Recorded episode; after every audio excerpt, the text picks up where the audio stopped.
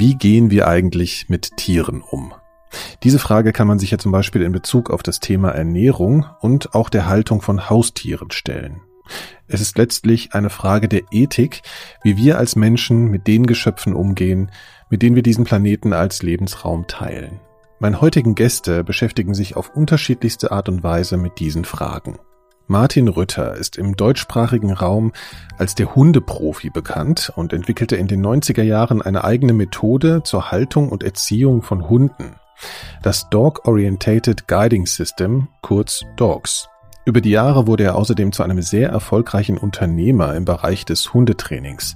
Das Dogs Netzwerk ist ein Verband aus mittlerweile über 120 Hundeschulen, die nach seinem System ratsuchende HundehalterInnen beim Zusammenleben mit ihrem Haustier unterstützen.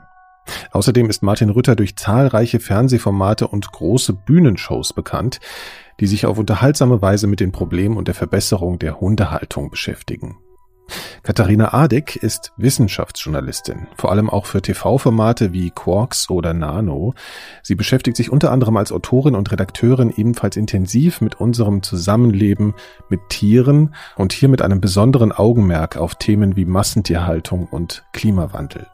Martin Rütter und Katharina Adek sind heute gemeinsam zu Gast und wir sprechen unter anderem über die schönen Aspekte der Hundehaltung, aber auch über die großen Missstände in der Massentierhaltung. Herzlich willkommen zu den Elementarfragen. Ich bin Nikolaus Seemack.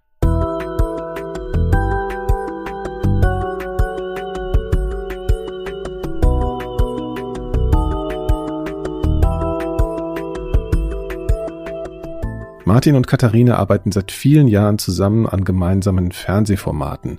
Im Dezember 2021 konnte man bei Vox eine Reportage in der Reihe Der Hundeprofi unterwegs sehen, in der sie die zum Teil erschütternden Zustände in deutschen Massentierhaltungsbetrieben dokumentiert. Genau, wir gehen jetzt in diese Halle. Da sind die Tiere ausgestaltet worden und das ist gerade erst passiert. Also alle Tiere, die hier drin waren, viele tausend, ja. sind jetzt zum Schlachter gebracht worden. Genau. Und irgendwann, nach ein paar Tagen, kommen wieder neue rein. Genau. Aber was ich dir eigentlich zeigen will, ist, dass hier ganz viele Tiere übersehen worden sind. Das ist ein Anblick und ein Zustand. D dieses Huhn kramt jetzt nach den letzten Tropfen, die es hier kriegen kann. Ja. Das Tier ist am Sterben. Also darüber muss ich mir ja auch im Klaren sein ich trage dazu bei, dass dieses Tier da jetzt sitzt und stirbt. Ne? Ja. Wir sehen hier jetzt inzwischen Dutzende, die alle elendig verrecken werden. Die werden alle verhungern, verdursten. Aber warum? Kranke Welt ist das. Das ist wirklich alles kranke Scheiße. Bevor wir über die Erfahrungen der beiden im Rahmen dieser Reportage sprachen, haben wir uns aber zunächst über das Zusammenleben mit Haustieren und in diesem Fall mit Hunden unterhalten. Da Martin und Katharina schon so lange zusammenarbeiten und sie außerdem im letzten Jahr den außerordentlich erfolgreichen Podcast Tierisch Menschlich miteinander gestartet haben, habe ich die beiden zuallererst mal danach gefragt, wie die gemeinsame Arbeit überhaupt begonnen hat. Wie haben wir uns denn kennengelernt? Das war im Rahmen dieser ähm, verrückten RTL-Produktion, die große Hundeshow oder die große Tiershow mit Martin Rütter. Ich weiß gar nicht mehr, was zuerst war. Wir haben angefangen mit der großen Hundeshow. Und als der Sender dann dachte, jetzt haben wir ja schon zweimal über Hunde erzählt, das wäre jetzt wohl zu Ende erzählt nach zwei Folgen, haben wir es dann auf Tiere im Allgemeinen ausgeweitet. Ja. Ähm, ah ja, das stimmt. Genau da haben wir uns kennengelernt. Und zwar, ähm, äh, wir dürfen ja hier Namen nennen, über Godard Wolpers, der also damals der Producer war äh, sehr, sehr guter Mann, sehr verrückter Kerl. Und ähm, der Godard und ich, wir kannten uns schon und der weiß, dass ich ähm, sehr, sehr flexibel beim Drehen bin, aber sehr unleidlich werden kann, wenn es um inhaltliche Themen geht. Ähm, und dann ist immer so, steht immer so oben drüber, pass auf, ich habe überhaupt keine Lust auf irgendwelche Kompromisse. Und wenn da jemand Redaktion macht oder Sachen vorbereitet, recherchiert, Filme macht, dann muss es wirklich jemand sein, wo ich mich dann darauf verlassen kann. Ich kann dann nicht vor einer Kamera sagen, ja, der Orca ist so und so und in Wahrheit ist es Quatsch. Diese Person hatte keine Zeit. Also mussten wir Katharina nehmen. Ja, verstehe. genau. Und so haben wir uns kennengelernt und es war irgendwie, glaube ich, das hat von Anfang an sehr gut funktioniert, ähm, weil wir, glaube ich, bei diesen Themen sehr ähnlich gestrickt sind, dass wir ähm, finde ich, schon gewissenhaft dann arbeiten, aber auch viel Quatsch im Kopf haben. Und das hat sich dann auch da ähm, bei den Drehs und bei der Produktion wirklich sehr bewahrheitet. Das gab ja auch so ein paar ganz lustige Szenen, wo wir an einem großen Konferenztisch saßen und dann ein Senderedakteur so eine Idee vorgebracht hat, wie ähm, könnte doch ein Elefant ins Studio laufen und am besten Rütter obendrauf. Mit einer Maus in der Hand, um die Kontraste in der Tierwelt zu zeigen. War das wirklich Ja, so? Ja. Ach, das hatte ich wieder vergessen. Michael hat immer wieder gesagt, äh, was ist mit dem Elefanten? ja, und, Ja. Da, und da waren wir, also da mussten wir, glaube ich, auch nicht viel kommunizieren, um zu wissen, ja, leider nein, leider gar nicht. Ja. Und ähm, das sind aber auch ja erstmal branchenübliche Diskussionen, die man führt. Und ähm, dann haben wir ja auch dann eine gemeinsame Reise gemacht, sind nach Seattle geflogen, um dort äh, tatsächlich die Orcas zu, kurz zu gucken oder jemand zu begleiten, der sich mit Orcas auskennt. Und auch da gab es wirklich äh, sehr skurrile Momente, ähm, sowohl auf der Straße als in einer Ente, also in einem in dem Fahrzeug, in dem äh, Mhm. französischen Fahrzeug, äh, auf der Straße, äh, in dem Auto, ein Golden Retriever und eine Ziege saßen. und äh, äh, auch, auch als wäre es normal. Und, und Mhm. auch da hatten wir Also so ganz Momente. gewöhnt, entspannt saßen die so da drin. Total. Genau, der Retriever lag und die Ziege guckte halt so munter aus dem Fenster. Und auch da gab es so Momente, wo äh, Katharina und ich jetzt so außerhalb der Arbeit gut so miteinander funktionierten. Und ähm, dann hat man zwei Jahre lang versucht, mich zu einem Podcast zu überreden. Also Katharina und ich haben dann immer wieder unterschiedliche Formate gemeinsam gemacht und sind uns immer irgendwie beruflich begegnet. Und dann äh, hieß es, komm, Podcast, das muss man jetzt so machen und so weiter. Und ich hatte absolut keine Lust darauf, einen Podcast zu machen, wo ein Redakteur mir die zehn Standardfragen stellt und irgendwie wird's dann so, oh, habe ich alles schon hundertmal erklärt. Mhm. Sondern eigentlich waren wir auf der Suche nach jemandem, den ich sofort für voll nehme und der mich nicht zu ernst nimmt. Und das ist ähm, mit Verlaub gesagt manchmal schwierig, weil die Leute natürlich, wenn wir über das Thema Hund reden, in so eine Schockstarre dann verfallen. Und Ja. dann war irgendwie klar, ich würde den Podcast gerne machen, aber wenn nur, wenn Katharina dabei ist. Gut, ähm, wir, wir reden jetzt trotzdem erstmal ein bisschen über Hunde. Mich würde mal interessieren, Katharina, du bist ja Hundehalterin. Ja. Und ähm, du bewegst dich ja sozusagen in dieser Welt und man kommt ja ins Gespräch mit anderen Hundehalterinnen und Hundehaltern. Wie- Inwiefern wirst du denn da mit Martins Wirkung auf die Hundegesellschaft konfrontiert, so im Alltag? Erstaunlich wenig, weil ich nämlich gar nicht, äh, weil ich mich gar nicht so äh, auf eine offensiv zu erkennen gebe auf der Hundewiese und auch nicht so sehr erkannt werde. Also ich finde das immer ganz interessant, was ich dann so höre und äh, habe auch den Eindruck, dass so die Spuren äh, von Martins ähm, Ja. Ideen von der Hundeerziehung äh, wirklich auch ja wirklich in der Breite der Hundehalter ähm, auch angekommen sind. Aber ähm, es ist jetzt nicht so, dass ich jetzt viel angesprochen werde. Nee, das, das da. meinte ich auch nicht, sondern eher eben so mit dem, was Martin vielleicht so in den letzten Jahren so etabliert hat. Ja, also das, das, das muss ich schon sagen. Ich habe ja erst meine Alma habe ich ja jetzt erst seit äh, seit acht Jahren, aber ich glaube, dass sich in der Zeit auch noch mal viel getan hat und was so der springende Punkt bei der ganzen Angelegenheit ist, finde ich, ist eben die Bereitschaft, sich in den Hund, in ein anderes Wesen hineinzuversetzen, dass man das überhaupt erstmal schafft, weil es natürlich bis heute auch noch viele Menschen gibt, die so denken, dass eigentlich mh, durch ihre natürliche Autorität äh, und ihre Ausstrahlung Mhm. der Hund eigentlich zu folgen hat. Zu und wenn das funktionieren nicht hat. Ja. genau, dann stimmt irgendwas mit diesem Hund nicht. Und das, die, das ist ja eigentlich ein großer Paradigmenwechsel, den Martin bestimmt eingeläutet hat. Und äh, der begegnet mir zumindest in Großstädten auf Hundewiesen durchaus. Ich habe so das Gefühl, es gibt auch so ein Ritterstrebertum. Ja, also ich begegne oft so diesem, die, diese, dieser Aussage, äh, der, der Ritter hat aber gesagt. Ja, also das ist wirklich passiert erstaunlich oft. Also nur damit das äh, dir vielleicht Ja, klar ist, Martin, was du da für eine, was du da so anstößt. Nee, mir ist das ehrlich gesagt total bewusst und mir ist das auch deshalb bewusst, weil Joachim Vollenschier ist auch ein Realisator, ein Regisseur, der, mit dem wir arbeiten. Und der Joachim hat, war schon Realisator bei meiner allerersten Fernsehgeschichte, die ist 17 oder 18 Jahre her. Hm. Und der arbeitet heute noch mit mir zusammen und wir haben ja gemeinsam diesen Weg äh, Hundeprofi gemacht. Und vorher hieß das Couch Fälle im WDR. Und ähm, wir selber müssen oft darüber lachen, wenn wir irgendwie in Parks unterwegs sind und dann sehe ich plötzlich jemanden, da hat der Hund ein Brustgeschirr an, eine Schleppleine und ein Futterbeutel fliegt. Ja. Ähm, und wir wissen beide, vor 20 Jahren gab es genau in deutschen Parks niemanden, der mit seinem Hund trainiert hat.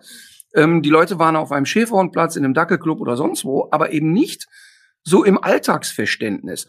Und das ist wirklich ein sauschönes Gefühl, weil, weil es ähm, wirklich das geworden ist, wovon ich immer geträumt habe. Also ich habe immer, als ich so anfing, habe ich immer gesagt, Mensch, eigentlich ist es doch gar nicht so unlogisch, was ich erzähle. Und die Zielsetzung ist, dass meine Enkel irgendwann mal ein Stachelhalsband in der Hand haben und sagen, schau mal, mhm. mit sowas sind die Leute früher rumgerannt und der Opa hat ein bisschen dazu beigetragen, dass es vorbei ist. Und das ist wirklich ein ganz wichtiger Punkt, dass wir einen gesellschaftlichen Trend haben, der schon totale Normalität beinhaltet. Ja, du musst auch darüber nachdenken, was fühlt der andere in dem Moment. Es darf aber nicht abdriften. Denn auch das ist ja dann wieder eine Bewegung, wo du sagst, na ja, jetzt machen sich die Leute den ganzen Tag nur noch Gedanken, wovon träumt mein Hund gerade, äh, kann ich den nur noch mit linksdrehenden Joghurtkulturen ernähren und wenn ich den aber jetzt einmal anschnauze, bin ich dann schon Gewaltstraftäter. Also auch dazu muss man ja immer wieder kommen und das versuchen wir in dem Podcast oder auch in den Fernsehsendungen ja auch immer wieder zu sagen, dass ein Zusammenleben nicht möglich ist, ohne auch mal einen Streit oder einen Konflikt zu haben oder auch mhm. mal sich abzugrenzen emotional oder zu sagen, hey, bis hierhin und nicht weiter. Und das wiederum fällt den Leuten dann auch wieder sehr schwer. Also bei diesen, diesen Druck, den habe ich durchaus empfunden. Also ich habe seit drei Jahren einen Hund, ja, und habe dann so gemerkt, okay, ich habe jetzt echt eine Aufgabe, ja. Und ich glaube, das war, also ich hatte, wir hatten als Familie auch mal einen Hund und so sind wir da damals halt nicht rangegangen, ja. Der war halt da und naja. Und jetzt ist das sozusagen so ein Programm, was man eigentlich abspielen muss. Kannst du dich daran erinnern, mh, hm, als du das erste Mal so eben sowas bemerkt hast, hast du das Gefühl hast, du hast irgendwie eine eine größere Wirksamkeit? Also du, du, du siehst eben auf einmal sowas. Du, du, jetzt nicht, dass sich Leute erkannt haben, sondern eben mhm. solche Erlebnisse. Ja. Also sagen wir mal so, bevor die erste Fernsehgeschichte kam, war ich ja schon sieben, acht Jahre selbstständig und hatte, ich glaube, acht festangestellte Trainer, habe schon ein paar Vorträge gehalten, aber alles noch in so einem, ja, die Hundefreaks, die kannten einen. Das mhm. war es aber dann auch, ne? Ähm, viele Hundetrainer kannten mich und man kannte sich so von Fortbildung und so weiter. Aber dass ich jetzt mal durch den Wald gelaufen bin und habe gedacht, äh, das habe ich schon mal gesehen. Das kam wirklich erst natürlich mit den Fernsehausstrahlungen. Also als Couch für alle Fälle damals im WDR lief, brach so eine Lawine los. Und das ging sogar relativ schnell, dass ich, da lief die Staffel sogar noch, und das waren, glaube ich, nur sechs Folgen, dass ich in einem Park plötzlich jemanden sah, der etwas trainierte, was ich eine Woche davor in der Sendung erklärte. Mhm. Und das war ein wahnsinnig schönes Gefühl, weil ich plötzlich merkte, welche Wucht TV hat weil meine Ambition war ja so extrovertiert ich bin und so große Schnauze ich auch habe. Meine Ambition war ja nicht, ich möchte irgendwie ins Fernsehen im klassischen Sinne, aber ich habe sofort gespürt, dass dieses Medium wahnsinnig viel bewirken wird. Also zum einen auf der Hundewiese, aber ganz stumpf gesprochen natürlich auch bei meinen Umsätzen. Also die Nachfrage war natürlich dann viel höher. Und ähm, das war ein, ein sehr, sehr spannendes Gefühl. Aber viel spannender fand ich, ähm, dass parallel diese starken Anfeindungen kamen. Also das heißt, die Hundeleute sagten, ach guck mal, so ein Junge von uns und das klingt logisch, was der erklärt und das ist nicht kompliziert und so. Und parallel wurde ich von den altbackenen Trainern aber derart angefeindet, ähm, wirklich teilweise bedroht und, und wirklich unglaubliche Schärfe war. Da war eine sehr äh, starke territorial motivierte Aggression zu spüren, ähm, weil die natürlich merkten, warte mal, da stellt jemand etwas in Frage, was aber in unserer Welt immer funktioniert hat. Damals war ich damit total überrollt und auch überfordert an vielen Stellen. Heute verstehe ich die natürlich total gut, weil mir die Mechanismen jetzt klarer sind.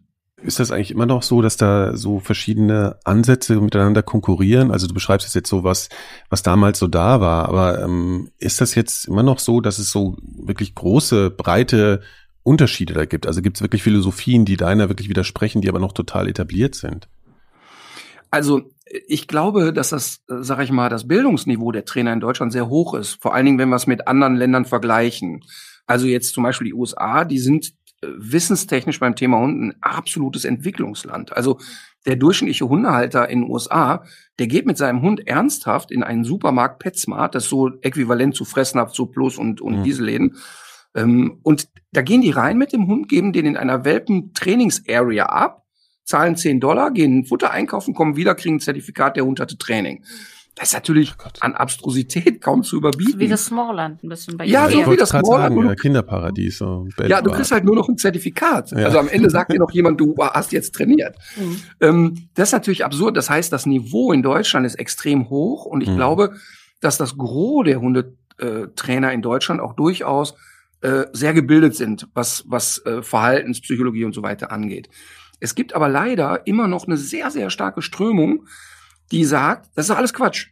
Das ist doch alles Quatsch. Du musst nur feste draufknüppeln und immer noch mit der Dominanztheorie kommen. Und letztlich hat das natürlich auch viel mit Cesar Milan zu tun, ein äh, amerikanischer Hundetrainer, der bei uns ja medial auch sehr präsent ist, der, ähm, äh, sag ich mal, wirklich nicht Grundkenntnisse besitzt zum Thema Verhalten, aber eine, eine bunte amerikanische Popcorn-Show macht. Ähm, das heißt, die Hunde werden sehr hart angegangen, die sind sehr kusch, wenn er dann kommt. Ähm, in, in der Ausstrahlung bei Six werden ja inzwischen die harten Szenen rausgeschnitten, weil du die hier in Deutschland gar nicht mehr erklärt kriegst. Ähm, also diese Strömung gibt es durchaus noch, aber die ist wirklich kleiner geworden, mhm. deutlich kleiner. Aber ich fand es gestern noch mal interessant, als du ähm, erzählt hast, dass die Leute von diesem Effekt von Caesar auch immer erstmal geblendet sind. Total. Und dass der äh, Effekt, dass der Hund auch erstmal davon beeindruckt ist, auch dadurch kommt, dass da plötzlich ein Fremder da ist, der sich irgendwie irre und ungewöhnlich verhält. Mhm. Und äh, diese Geschichten, die kenne ich schon auch von, äh, von Freunden, die mit ihren Hunden zu einem Trainer gegangen sind. Und dann hieß es plötzlich, äh, der hat sofort gehört, der Hund, der hat einmal gepfiffen, da war ja. der Hund da. Und das ist ja eigentlich, ist das ja so ein bisschen auch äh, das ist ja im Grunde ein bisschen wie bei Zauberei oder so. Das ist ja, ja ein bisschen ein Trick. Man weiß genau, das ist so die Trickkiste sozusagen, mit der man auch mal kurze positive Effekte erzielen kann, aber auch so ein bisschen blenden.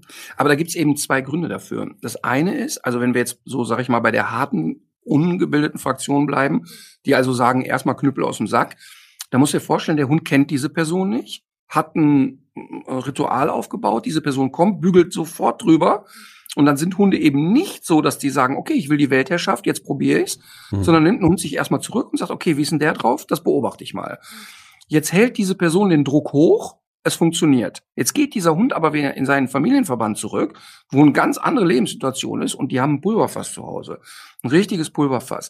Der zweite Punkt ist aber, wenn du zu einer guten Hundeschule gehst, und der Hundetrainer kann Hunde sehr gut einschätzen, dann kann der dir immer zehn Sekunden vorher sagen, was der Hund gleich tun wird. Und wenn ich jetzt schnell bin und ich weiß, ich habe einen Hund an der Leine, der wird mhm. das und das gleich tun und ich kann dem Hund dann schon sagen, nee, das lassen mhm. wir lieber, ich, wir machen jetzt mal was anderes, führt das dazu, dass dieser Hund sich sehr schnell an dem Trainer orientiert. Und das hat damit zu tun, dass der Hund sich sehr verstanden fühlt. Mhm. Ich vergleiche das ein bisschen mit meinem Australienaufenthalt. Ich war nach der Schule in Australien und habe sehr schlecht Englisch gesprochen. Und ich hätte in jeder Kneipe mit jedem Deutschen Kontakt gewollt, auch bei Leuten, wo ich wusste, in Deutschland will ich mit denen nichts zu tun haben, weil mir diese Sprache ja. Äh, Sicherheit gegeben mhm. hat. Und in ja. dem Moment, wo der Hund merkt, ich jetzt als Martin oder ein anderer Trainer, der Typ versteht mich, orientiert der Hund sich sehr schnell an dieser Person. Und das machen sich dann Trainer leider manchmal zunutze, um so zu tun, als hätten sie einen großen Zauber. Das ist einer der Gründe, warum ich in den Sendungen so gut wie nie mit dem Hund selber trainiere. Es muss ganz viel passieren, dass ich mal sage, komm, ich zeig das mal eben kurz weil zwei Dinge passieren. Das eine ist, es entsteht diese Zauberei. Mhm. Uh, der kann was Besonderes. Mhm. Und ich kann original gar nichts Besonderes mit Hunden. Und das zweite ist, es ist für die Leute sehr verletzend. Die haben fünf Jahre lang sich die mhm. Beine ausgerissen. Ja, ja. Und am Ende der Stunde guckt der Hund nur noch, was ich mache. Und das hat, das ist wirklich wie vielleicht mit Kindern, die bei Fremden äh, sehr wohl erzogen sind, aber zu Hause die Sau rauslassen. Ne? Also ähm, das, äh, das ist ein verfälschtes Bild und deshalb finde ich, dass ein guter Hundetrainer nur sehr, sehr selten mit dem Hund selber etwas unter, unternimmt. Du erklärst ja immer so, dass so Hundehaltung in kleinen Wohnungen oder in der Stadt, das ist ja oft so ein Klischee oder viele Leute sagen, die sich jetzt mit Hunden nicht so beschäftigt haben, das ist auf jeden Fall äh, nicht in Ordnung und du erklärst ja immer so, dass das eigentlich ja doch geht, wenn man sich um den Hund kümmert und, und genug Auslauf und so weiter. Inwiefern entsteht, besteht denn eigentlich überhaupt in der Gesellschaft so ein Missverständnis zwischen äh, Wildtier und domestiziertes Tier, weil ich habe immer das Gefühl, dass diese Leute einfach nicht begriffen haben, dass ein Hund einfach jetzt nicht sowas ist wie ein Fuchs, der einfach ähnliche Bedürfnisse hat und man ihn deswegen mhm. nicht einsperren kann oder also ne, an, oder ja. die Leine nehmen kann oder sowas. Ja, ja. Also, also da habe ich tatsächlich auch ein bisschen Schuld dran.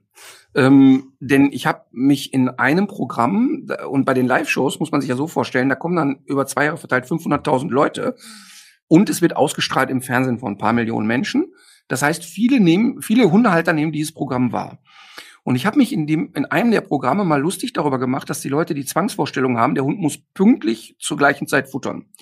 Also ich habe wirklich, das ist kein Witz, Menschen kennengelernt, die fünf Jahre nicht mehr ins Kino gegangen sind, weil die geglaubt haben, der Hund muss um 19.45 Uhr gefüttert werden, weil sie es ja. immer so getan haben. Weil der Hund sich das ja auch einfordert. Sobald es 19.42 Uhr ist, fängt er ja an. Ja, der fordert das ein, weil er ein gewohntes Ritual hat, aber ja. physiologisch braucht er das natürlich nicht.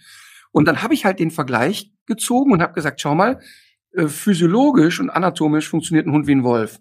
Und es ist doch eben nicht so, dass mhm. um 18 Uhr der Hase auf den Balken springt und sagt, so bitte jetzt im Stehen füttern und so weiter. Ähm, und daraus schließen Leute natürlich sehr schnell, ah, ich habe ja einen Wolf zu Hause. Und ähm, also äh, Günther Bloch, ein Hundetrainer, der in den 90er Jahren großer Vorreiter war, ähm, der hat immer gesagt, die Leute vergleichen Hund und Wolf, das ist wie Ferrari und Klapprad. Und seid bitte alle froh, dass ihr ein Klapprad zu Hause habt. Und ähm, trotzdem muss man ja sagen, dass viele Instinkthandlungen sehr wölfisch und so weiter sind. Aber wie du schon sagst, die gute alte Domestikation, der Hund ist in der Lage, einen Artfremden, also einen Nicht-Hund, einen Menschen als vollwertigen Sozialpartner zu betrachten. Und damit ist eigentlich alles gesagt. Das kann ein Wolf im Zweifel wahrscheinlich dann nicht.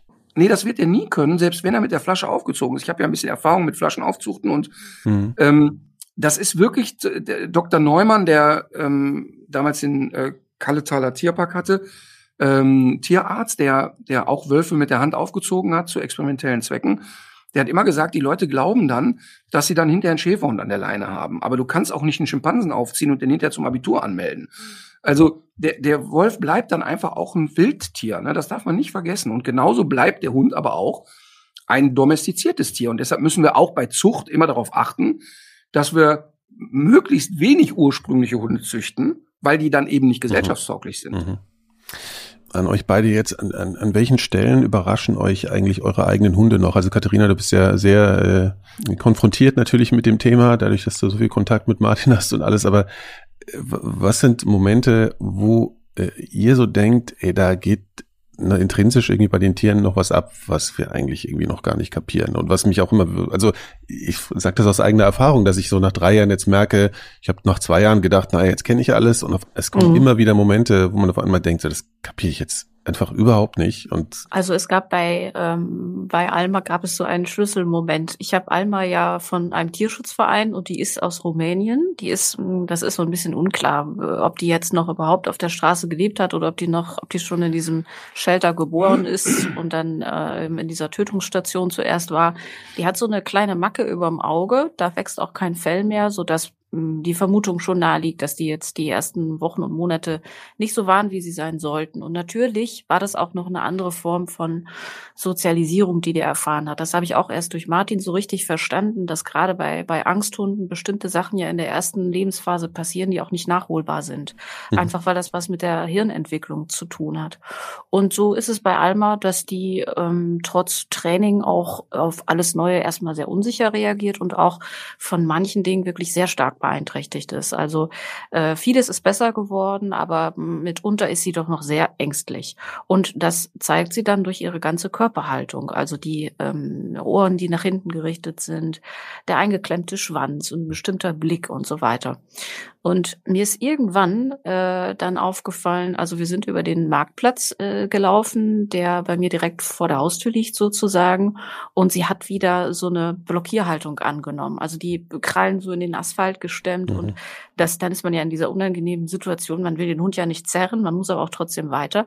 Und ich habe mich gefragt, was ist es jetzt wohl, was, äh, was jetzt wieder Angst auslösen könnte? Ist es das Kind mit den Seifenblasen oder ist es dies, ist es das? Und dann ist mir aber klar geworden, dass der Metzgerwagen am, auf dem Marktplatz war. Und Klingt ja aber erstmal verlockend, jetzt würde man denken, ja, oder? Also. Genau, dieser Metzgerwagen ähm, war aus, sollte auch das Ziel sein.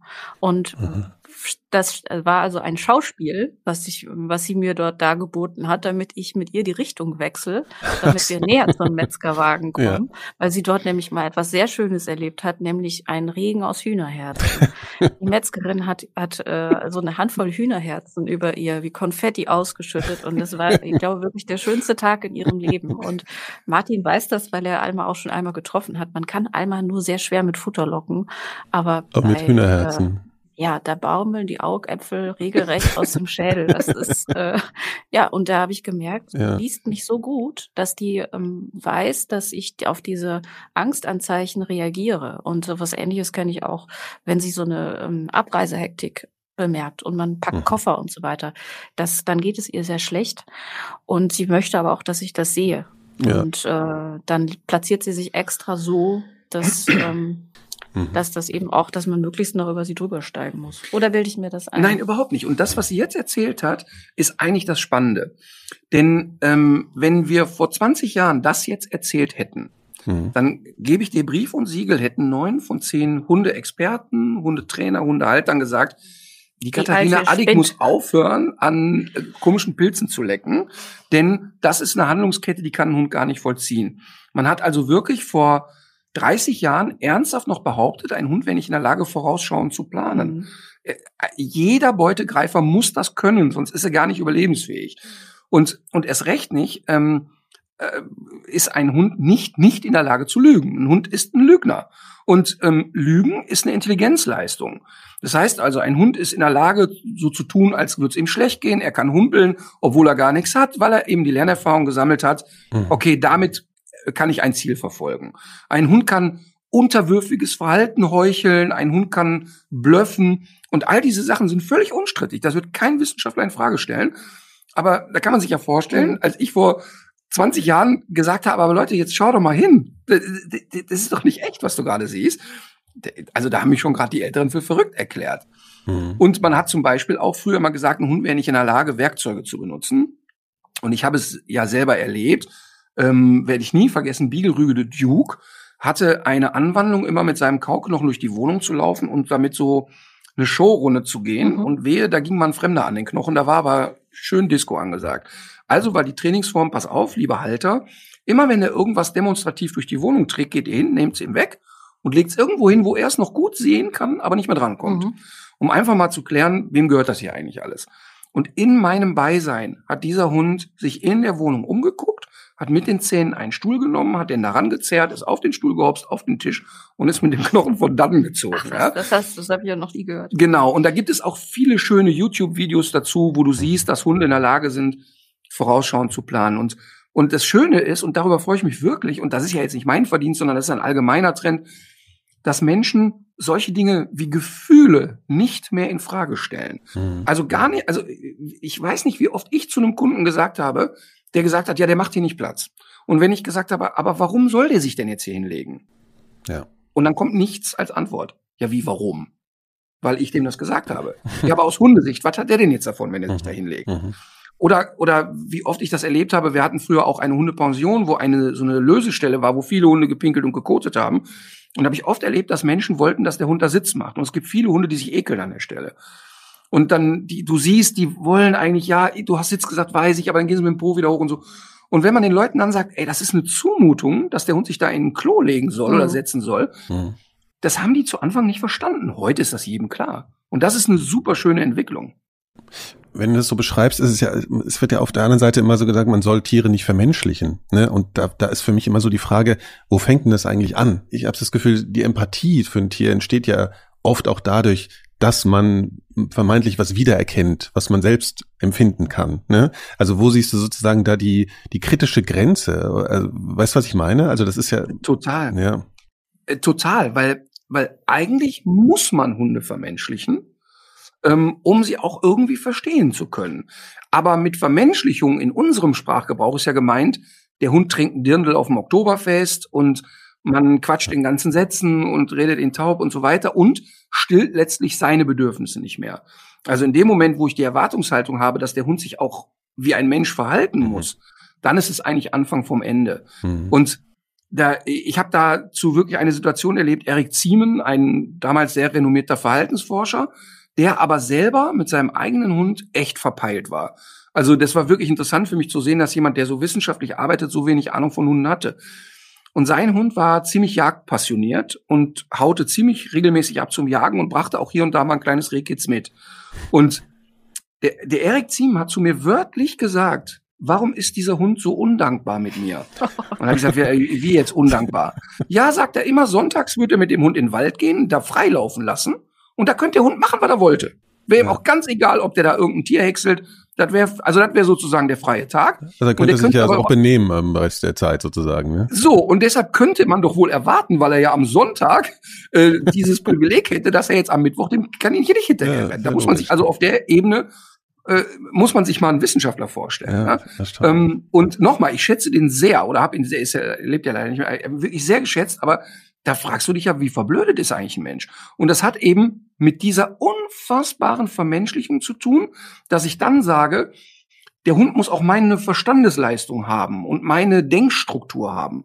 Das darf nie passieren. Wenn ich den Hund äh, wie einen Menschen missbrauche, ist das ein Problem. Hm. Aber ihn menschlich zu betrachten, impliziert ja, dass ich ihm eine gewisse Wertung gebe und ihm sage, okay, wir sind auf einer Ebene und das empfinde ich auch so. Das empfinde ich auch wirklich zu 100 Prozent so, hm. dass die Emma, also mein Hund, das gleiche Recht hat, glücklich und zufrieden zu sein wie ich auch.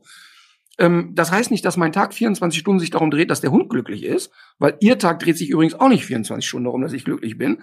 Aber ich muss schon die Bedürfnisse stillen und das ist ein wichtiger Faktor. Und es spricht ja auch wissenschaftlich gesehen immer mehr dafür, dass man eigentlich so eine Art Beweislastumkehr anstellen muss. Also früher ähm, wurde immer angezweifelt, dass die Gefühle ähnlich sind. Und nach dem, was man jetzt aber weiß, auch zum Beispiel über so Stoffe wie Oxytocin oder mhm.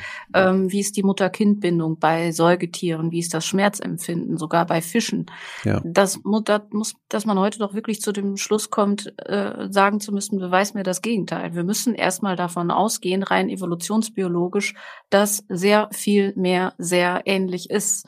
Und das ist natürlich natürlich auch eine harte Konsequenz, der wir uns auch hm, stellen müssen, insbesondere wenn es darum geht, zum Beispiel wie, auch, wie wir auch mit Nutztieren umgehen. Ja. Aber da, da kann ich wirklich noch, du hast vorhin gefragt, ob wir Überraschungen erleben bei den eigenen Hunden. Ja. Und zum Thema Empathie, als ich Emma bekam, sie hat ja ein Jahr äh, schlechte Haltung erlebt und dann landet sie so irgendwann bei mir. Und in den ersten Wochen, die ehemaligen Halter des Hundes gaben mir so ein Spielzeug mit. Das war so eine Kuh so eine Plastikkuh. Mhm. Und Emma interessierte sich sehr mäßig für diese Kuh. Und die lag einfach rum. Und dann wurde sie läufig und danach gab es eine Scheinträchtigkeit und sie fing an, diese Kuh mehr zu beachten und mit sich rumzutragen. Ich war aber gar nicht damit beschäftigt, dass die jetzt vielleicht scheinschwanger sein könnte. Und da kam Emma mit dieser Kuh im Maul in den Garten und ich nahm ihr diese Kuh weg und warf die ja. wie selbstverständlich durch den Garten. So nach dem Motto, ach, die bringt ein Spielzeug, dann kann es ja losgehen. Oh ich habe wirklich, da muss ich ehrlich sagen, ich habe mich in dem Moment gegruselt, hm. weil dieser Hund innerhalb von einer Hundertstelsekunde ein derart ängstliches Gesicht hatte. Mhm. Mhm. Und die schoss dann auch sofort dem Ding hinterher. Mir war in der Sekunde auch klar, was ich getan hatte. Ich, mhm. Aber nicht, als ich warf, sondern danach. Ja. Und sie brachte dann diese Kuh sofort in ihr Körbchen und deckte die zu und war so richtig ver verstört mit mir. Wir kannten uns da wirklich erst ein paar Wochen. Und da konntest du wirklich sehen, wie die denkt, alles klar, vielen Dank, ich bin bei einem Irren gelandet. Mhm. Ähm, und das war für mich sehr überraschend. Mhm. Also extrem mhm. überraschend. Ja. Kommt und wenn du so einen Moment erlebst, dann musst du nicht mehr Gefühle in Frage stellen. Ja, ja, ja. Kommt es euch eigentlich selbst manchmal komisch vor, äh, dass wir Menschen uns irgendwie Tiere halten und an Leinen herumführen? Also wie gesagt, ich habe ja auch einen Hund und so, aber es gibt, gibt immer mal wieder Momente, wo ich mir so denke, ist das nicht eigentlich irgendwie abstrus, arrogant, irgendwie auch so ein bisschen absurd, dass aus welchen Motiven noch ja. immer wir sowas tun? Ja, auch das Halsband ist auch, ist auch so eine mhm. Sache. Mm, ich finde, mm, es ist ja ein notwendiges Übel, um den Hund zu schützen. Und der Hund ist nun mal das, was er ist. Ich, ich denke das aber auch zum Beispiel, wenn ich Reitsport sehe. Also ja. immer mal wieder habe ich mich damit beruflich beschäftigt und äh, dann, dann taucht man auch so ein in diese Logik. Und äh, dann hat dieses Pferd ja auch noch diese praktische, äh, naturgegebene Ablagefläche. Aber trotzdem, wenn man so zwei Schritte zurückgeht, dann fragt man sich, was machen wir hier eigentlich? Mhm. Total. Und ich meine, wir haben auch, also wir, es gibt ja eine Fernsehsendung, die Pferdeprofis, und wir produzieren diese Sendung. Mhm. Der einer der Trainer dort ist Bernd Hackel und mit dem habe ich viele Diskussionen über, was ist im Reitsport erlaubt und darf man überhaupt. Und er als einer sicherlich der anerkanntesten äh, Reiter und Reitlehrer in Deutschland oder Trainer äh, sagt ganz klar, wenn es ein, wenn er unterschreiben könnte und damit entscheiden könnte, würde nie wieder ein Mensch auf dem Pferd sitzen ähm, weil, weil er, er sagt, dessen Pferd ist eigentlich überhaupt nicht dazu gemacht, versteht aber die Faszination, hat die selber und versucht deshalb so sanft wie möglich dahin zu gehen. Ich will aber kurz zum Hund zurück. Denn auch da, finde ich, ist die, ist die Frage absolut berechtigt. Haben wir überhaupt das Recht, uns ein Haustier zu halten? Und, und die Frage muss man sich total stellen. Und je älter ich werde, je schwieriger wird diese Antwort auch in meinem Kopf. Mhm. Denn denn äh, bis auf ganz wenige Ausnahmen ähm, ist es ja nicht so, dass der Hund vor der Haustür steht und sagt, ich will bei dir einziehen. Ja. Sondern wir produzieren diese Hunde, um mit denen leben zu können. Mhm. Und ähm, das ist erstmal sehr unnatürlich. Ich hatte früher auf meiner Visitenkarte immer stehen gewaltfrei und artgerecht. Und das Wort artgerecht kann ich überhaupt nicht mehr benutzen, weil es Bullshit ist. Du kannst einen Hund nicht artgerecht halten. Ja? Mhm. Also artgerecht wäre, lassen durch den Wald rennen, sich selbst ernähren, den Nachbarrüden totbeißen, wenn er ihn nervt und so weiter. Das ist ja alles mhm. Quatsch. Mhm. Wir können nur gucken, dass wir so gut wie möglich seine Bedürfnisse stellen. Aber letztlich ist es erstmal ein rein menschlich egoistischer Prozess, sich ein Haustier anzuschaffen, egal welches. Ja. Der, der, beim Hund rede ich mir das aber schön, indem ich mir ganz klar sage und das ja auch erlebe, dass die Hunde, wenn sie die freie Wahl haben, ja die Auswahlmensch treffen. Das bedeutet also, wenn wir jetzt auf einer Pferdekoppel, um ein extremes Beispiel zu nehmen, hm. alle Zäune wegmachen, dann tingeln die weiter und weiter und weiter und weiter, bis die immer wieder neu was zu fressen finden. Ja. Und also ich bin mir ziemlich sicher, dass wenn ich bei uns die Haustüre auflasse, dass die immer mal eine große Runde durchs Dorf dreht, aber am Ende des Abends wieder bei mir auf der Couch liegt. Ähm, trotzdem finde ich die Frage, die du gestellt hast, extrem wichtig und man darf die nicht wegschieben. So, an dieser Stelle unterbreche ich mal kurz unser Gespräch. Ich möchte euch auf eine Möglichkeit hinweisen, wie ihr mich und meinen Podcast unterstützen könnt und dafür alle Folgen früher, ohne Werbung und darüber hinaus noch zusätzliche Bonusfolgen hören könnt. In den Shownotes zu dieser Folge findet ihr Links zum Club Elementarfragen und zu Elementarfragen Plus. Mit der Mitgliedschaft sorgt ihr direkt dafür, dass ich die Elementarfragen weitermachen kann und das auch noch regelmäßig. Beide Angebote beinhalten dieselben Extras. Elementarfragen Plus ist für alle HörerInnen, die den Podcast über Apple Podcasts hören, der Club Elementarfragen für alle anderen. Ihr könnt hier aber frei wählen und seid mir dabei eine riesige Hilfe. Überlegt doch mal, ob ihr das nicht machen wollt. Das wollte ich nur loswerden. Herzlichen Dank schon mal und jetzt geht's hier auch schon weiter. Also ich, ich wollte jetzt mal, weil wir ja jetzt auch von, also weil das so ein bisschen hinleitet, dadurch, wie wir irgendwie Tiere nutzen, das ist ja auch eigentlich eine Nutzung, ne, eine emotionale Nutzung, vielleicht irgendwie so ein, so ein Haustier zu halten, äh, auf diese ähm, Reportage zu sprechen kommen, die im Dezember lief sie, glaube ich, oder, oder ja, war im Dezember, ne, mhm. die zur Massentierhaltung, die ihr gemacht habt. Weil das jetzt aus der Wahrnehmung dessen, was du sonst oder von vielem, was du oder was du hauptsächlich machst, Martin, jetzt sich schon unterscheidet. Wie kam es denn dazu? Die habt ihr ja auch zusammen gemacht, ne, wenn ich es richtig verstehe. Mhm. mhm. Also ähm, ganz ursprünglich, als wir haben wir ja immer Hundeprofi bei äh, Vox gemacht und die mhm. Shows immer bei RTL. Und im Laufe der Jahre hat sich so eine so eine vertrauensvolle Zusammenarbeit mit den Redakteuren dort entwickelt und auch mit dem Sender. Und irgendwann kam der Punkt, wo ich gesagt habe, hört mal, ich habe so viele Ideen in meinem Kopf, ich möchte nicht immer nur zu Hausbesuchen fahren. Es gibt so viele schöne Themen. Lass uns ein neues Format machen und das hieß der Hundeprofi unterwegs. Und dann bin ich unterwegs gewesen habe Menschen getroffen, die äh, eine spannende Lebensgeschichte haben oder oder oder. Ähm, ich habe einen Menschen getroffen, der mit 30 Huskies im Wald lebt. Ich habe äh, mit einem Obdachlosen draußen übernachtet.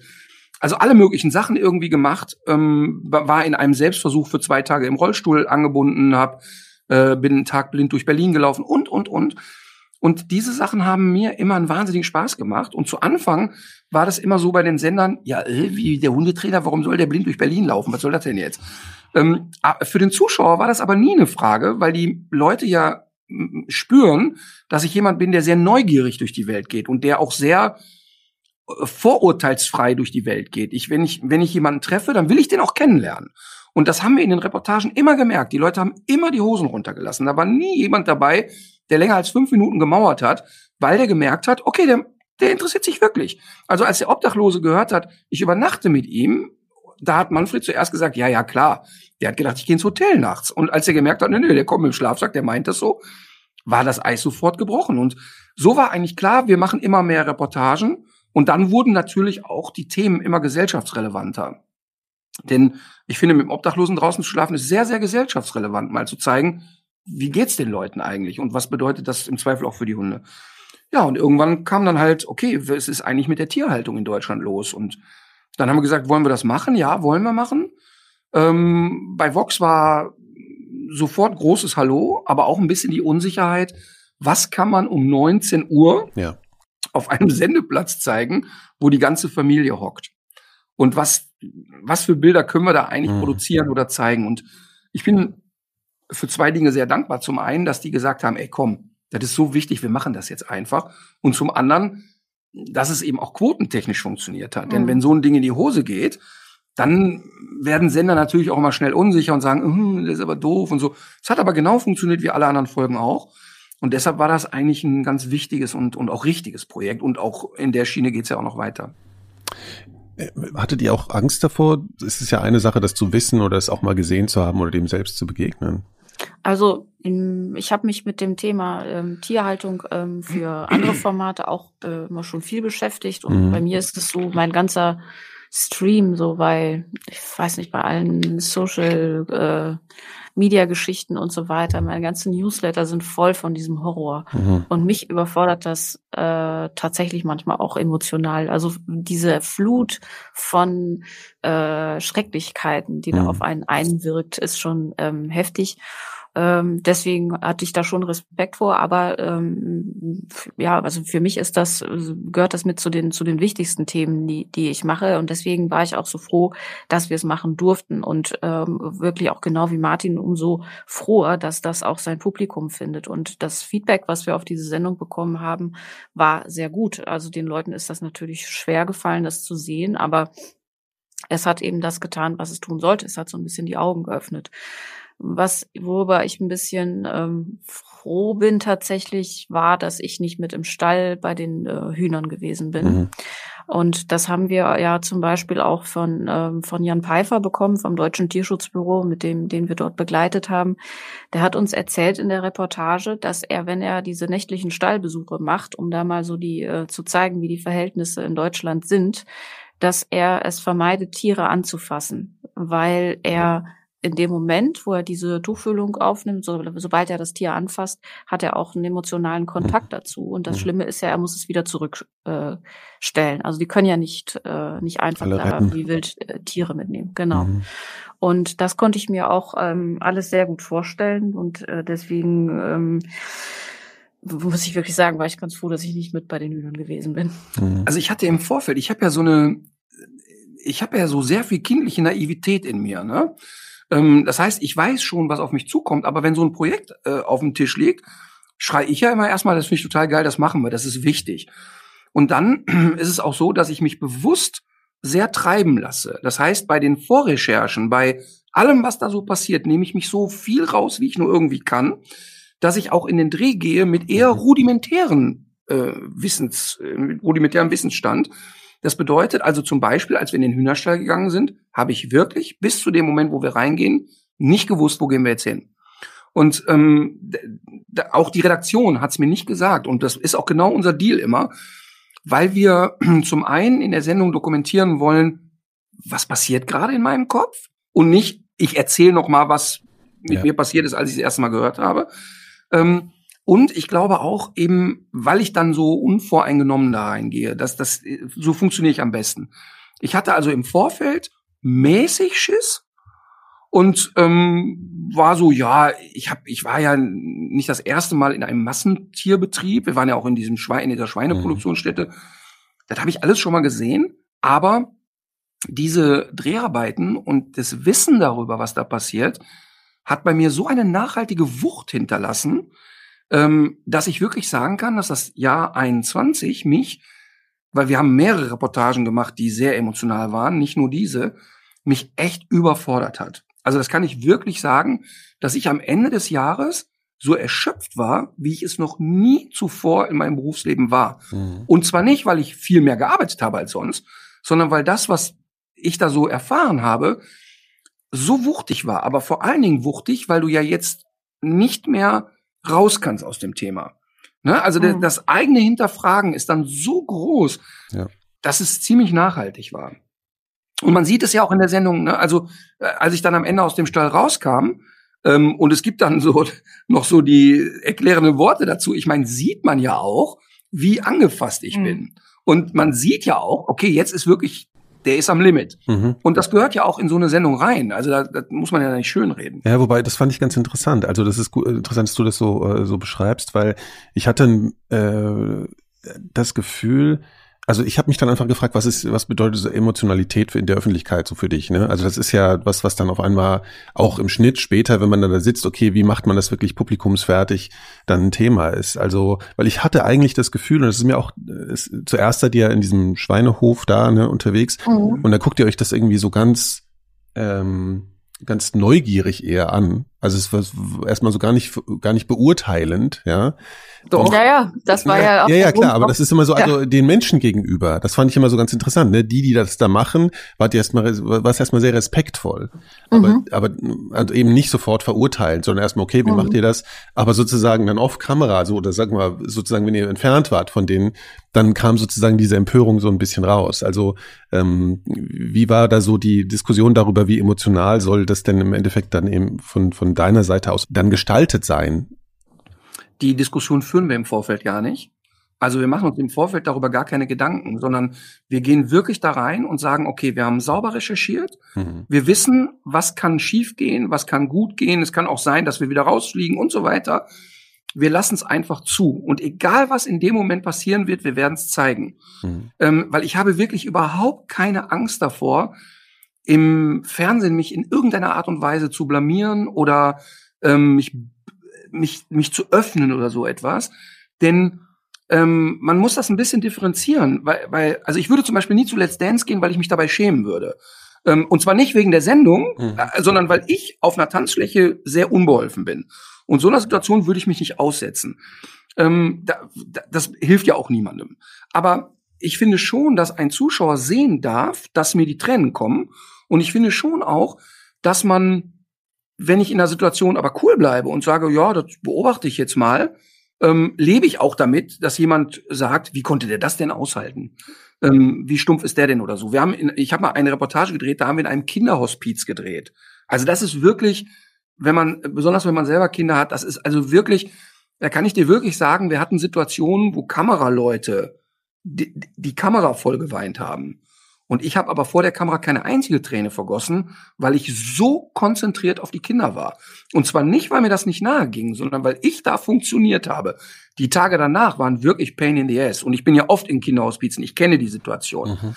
Aber da war das eben so, ich hatte gar kein Bedürfnis zu verbergen, wie schlecht's mir da jetzt geht. Mhm. Also ich reiß mich nicht darum, jetzt heulend vor der Kamera zu stehen. Das wollte ich gerade sagen. Das ist jetzt nicht so, dass wir uns im Vorfeld überlegen, dass bei 27, Minute 27 vor der Werbung. Nee, nee, das, das ist schon klar. Werden. Also ich hatte auch eher so ans nachträgliche Gestalten. Also nur du sammelst ja. ja Material und so und dann musst genau. du auswählen, welche Szenen nimmst du und so. Und das, das ist ja dann sozusagen der, der gestalterische mhm. Moment, wo du dann ja. eben die Kontrolle darüber hast.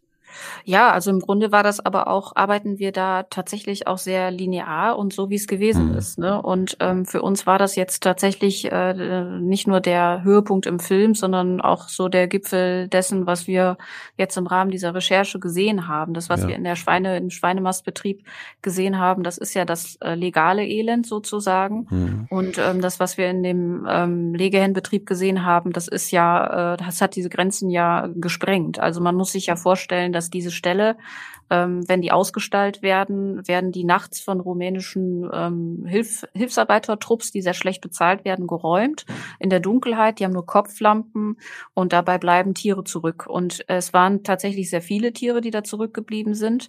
Und ähm, aus solchen, solchen Schutzgründen bleiben diese Stallungen dann erstmal für ein paar Monate leer.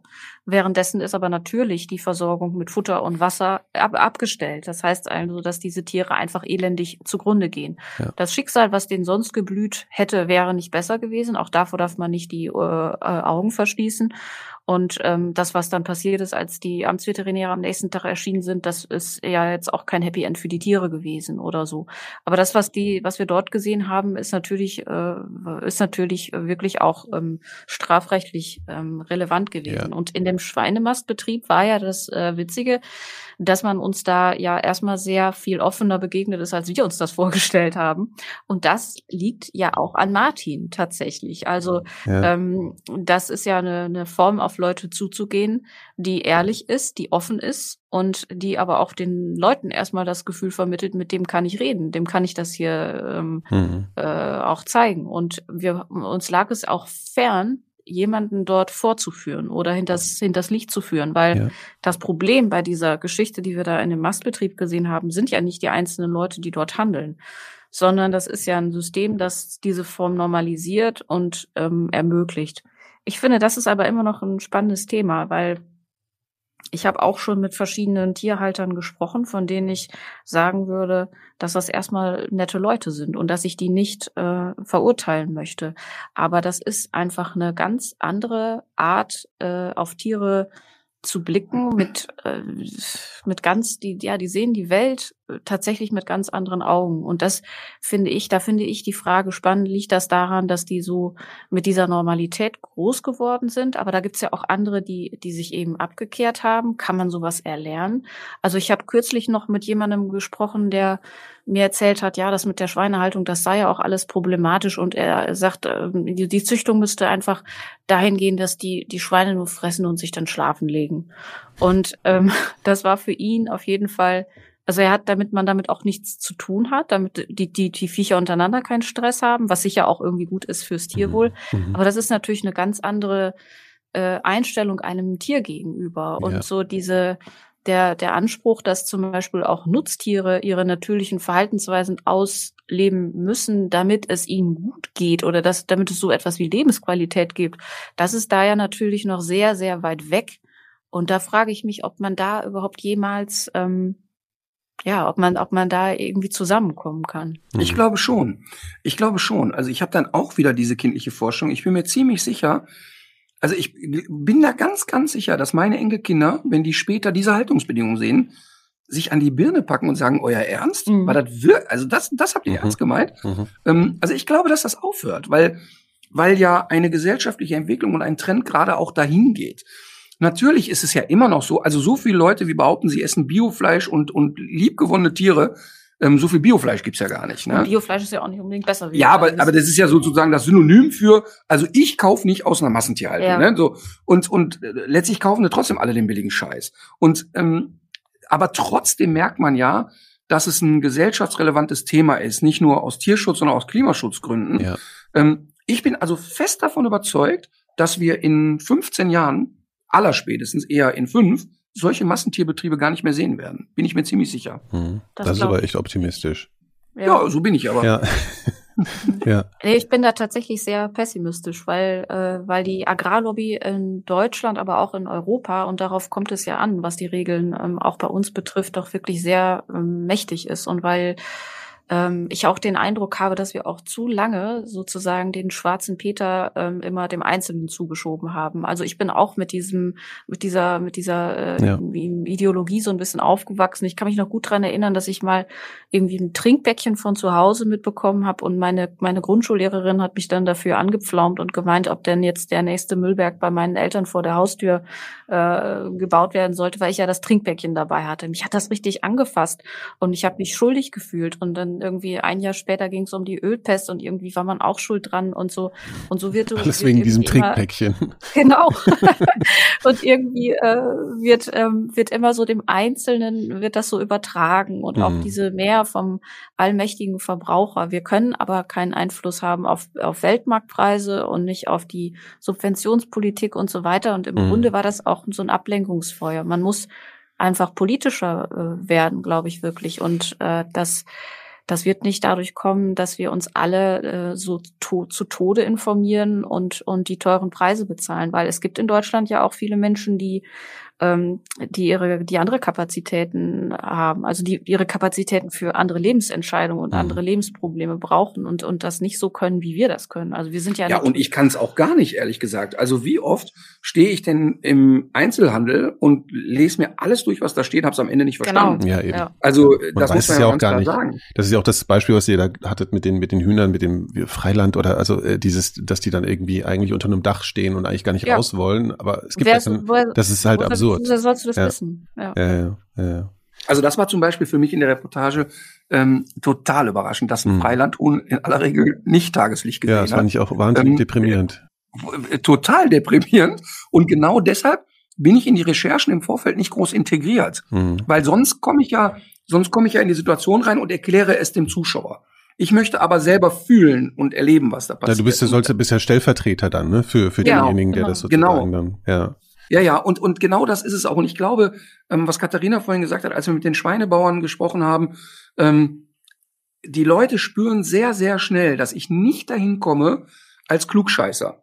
Ich komme nicht dahin und sage, das muss man aber anders machen. Erstens, weil ich auch meistens keinen schlauen Vorschlag habe, sondern zweitens, weil ich erstmal nur neugierig bin. Und wir haben ja dieses Jahr auch eine Reportage über die Flutkatastrophe im Ahrtal gemacht. Und da hieß es auch im Vorfeld, ja, mit wem sollen wir denn da alles reden und welche Leute sprechen wir an? Mhm. Und ich habe eigentlich immer gesagt, ey, wir fahren da einfach hin. Wer mit uns sprechen will, der spricht und wer nicht, dann äh, lassen wir es. Und wir hatten kein Mal die Situation, dass jemand gesagt hat, haut ab mit eurer Scheiße. Und ähm, wir haben uns da total treiben lassen. Und natürlich betreiben wir Recherchen im Vorfeld. Und natürlich gucken wir, Mensch, welche Familie hat was erlebt und wer äh, ja, sagt denn im Vorfeld schon, ich hätte Lust auf ein Gespräch. Aber wir haben uns da völlig frei treiben lassen. Und die stärksten Momente in dieser äh, Reportage über die Flutopfer oder eher über die Solidarität, die da entstanden ist, ähm, waren tatsächlich die, die einfach so hands-on auf der Straße passiert sind. Mhm. Mhm. Ähm, dazu muss man aber ein bisschen Mut haben, auch produktionell ein bisschen Mut haben, denn natürlich gehört es auch dazu, dass dann ein Drehtag mal in die Hose geht und irgendjemand muss es ja auch finanzieren. Aber den Mut haben wir dann auch einfach.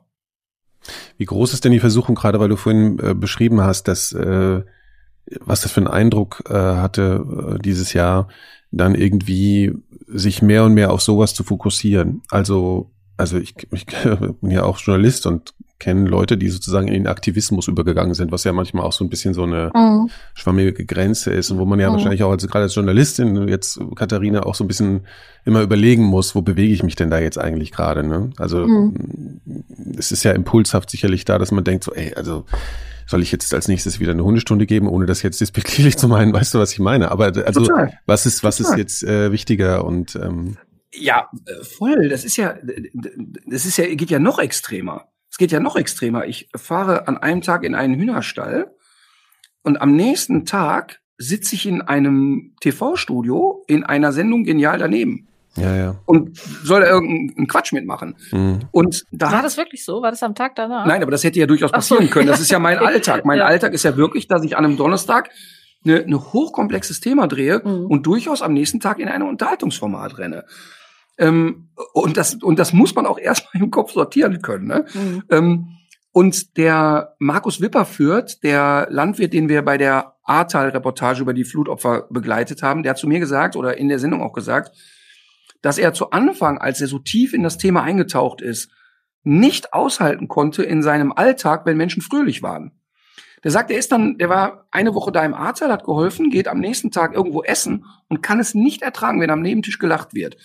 Und ähm, das ist ein ernstes Problem. Das ist ein richtig ernstes Problem. Und bei mir ist es wirklich so, dass ich ähm, ja total Verständnis für die Menschen habe, weil ich ja auch nicht reflektiert aufgewachsen bin. Also ich bin ja nicht so, so also ich komme aus einem völlig bildungsfernen Haushalt und ich bin eben nicht aufgewachsen mit, guck mal, das ist eine Zeitung und äh, so äh, engagiert man sich oder so etwas.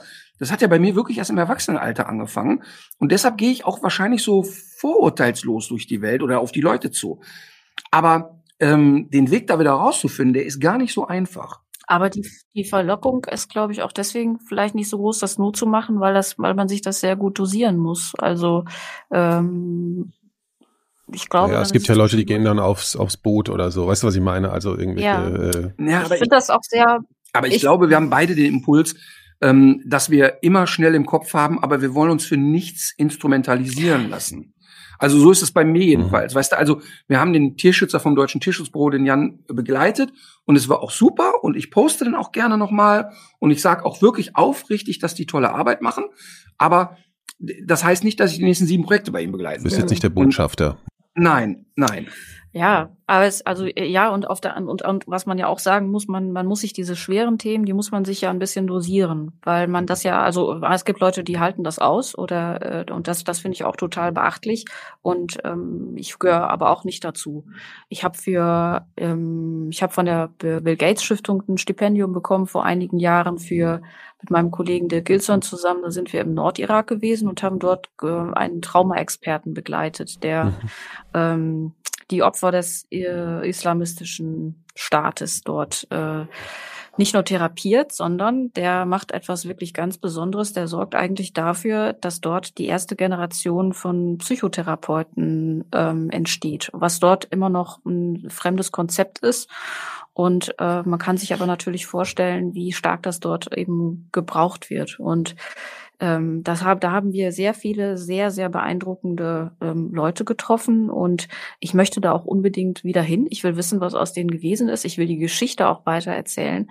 Aber ich weiß auch, dass äh, ich da nicht jeden Tag sein könnte, weil, weil das einfach zu viel wäre. Und wenn du jetzt auch sagst, äh, diese Gratwanderung zwischen Aktivismus und Journalismus, ich empfinde das auch immer mehr so, mhm. dass man ähm, ich sehe das allerdings auch so, dass manche Sendeanstalten, insbesondere so im Hinblick jetzt auf die Klimakatastrophe, fast schon in so, in so einem vorauseilenden Gehorsam unterwegs sind. Und ähm, ich habe das. In Bezug auf was meinst du? Ja, dass man äh, zum Beispiel, ähm, wenn man auf die Dringlichkeit aufmerksam macht und äh, so radi die, die, die Realität so radikal zeigt, wie sie ist, so, dass man ja, dann, ja. dann schnell eben in eine politische Ecke gesteckt wird. Und das darf natürlich auch nicht passieren. Mhm. Und das ist, glaube ich, auch ein Versäumnis der letzten Jahre gewesen, dass man sich um eine falsche Ausgewogenheit bemüht hat. Mhm. Dass man zum Beispiel auch um haarsträubende Missstände äh, irgendwie ausgewogen, äh, scheinbar ausgewogen darzustellen, dann die wirtschaftlichen Sachzwänge daneben gestellt hat. Mhm. Aber ohne die Kosten für alle hinterher auch wieder zu zeigen. Und äh, das sieht man ja überall. Das sind ja auch das Themen. siehst du überall, ja, ja. genau. Gerade hier ja. die Meinung von Impfskeptikern oder Corona-Leugnern oder so.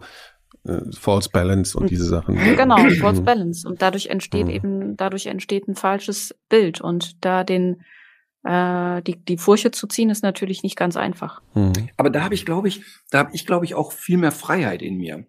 Denn wenn ich da äh, vor mhm. eine Kamera trete, bin ich einfach nur Martin. Und was ich in dem Moment sage, meine ich auch so und halte ja. ich auch den Kopf für hin. Ähm, deshalb habe ich auch, glaube ich, diese, diese Angst nicht. Ich, ich rotz dann einfach raus, was mir durch den Kopf geht. Ähm, aber natürlich habe ich ein Bewusstsein über die Wucht, die ich dann inzwischen habe aufgrund der Öffentlichkeit. Also ähm, aber ich sag, ich sag dir ein Beispiel. Ich saß bei Hart aber fair, das ist eine Live-Sendung. Mhm. Und wir haben über Tierschutz in Deutschland und Tierhaltung in Deutschland geredet. Und plötzlich steht eine Frau im Publikum auf und kommt ins Bild gelaufen. Und, äh, Ach ja, die und Frank Plasberg war kurz vor Herzinfarkt. Ne? Und die Security, da stehen ja immer Sicherheitsleute, weil die oft Themen haben, die ein bisschen heikler sind. Mhm. Und die Security hat's einfach verpennt. So, und jetzt steht die Frau da, redet auf Frank Plasberg ein. Ähm, und Blasbeck hat dann relativ gut reagiert, hat gesagt, warten Sie mal, kommen Sie mal her, erzählen Sie mal. Mhm. Und dann erzählte dir irgendein wirres Zeug über Frauen werden im Internet antifeministisch behandelt, bla bla bla. Und du siehst, wie aus Blasberg die, die Gedankenblase kommt. Und er fragt sich, was kommt denn jetzt zum Thema Tier? Und fragt sie, was hat das denn jetzt mit dem Thema zu tun? Und sie sagt, nichts. Und in der Sekunde hörst du mich im Hintergrund zusammenbrechen vor Lachen und lach mich kaputt über diese Situationskomik, dass keiner weiß, was will die Frau denn jetzt eigentlich? Und dann ging die Diskussion mit mir los. Ja, ja da brauchen sie gar nicht zu lachen. Und Blasberg nutzte das, um jetzt mich als ähm, Schutzschild zu missbrauchen, im Sinne von, oder zu benutzen, im Sinne von, er fing an, mich zu reglementieren. Ähm, jetzt hören Sie mal auf, seien Sie mal ruhig. Und ich immer weiter. Und dann habe ich mit der Frau ein Gespräch angefangen und gesagt, hören Sie mal, ist doch total, was Sie hier erzählen, ist doch total respektlos, ähm, wenn Sie eine feministische An äh, Anhörung machen oder ein, ein, Symposium und ich kette mich vor die Tür äh, für Tierschutz, das ist doch Quatsch.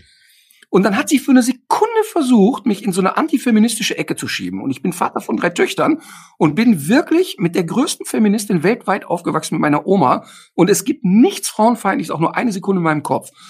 Und das habe ich ihr auch sofort gesagt. Aber ich habe trotzdem auch die ganze Zeit mich beömmelt und mich kaputt gelacht und gesagt, was für eine skurrile Situation.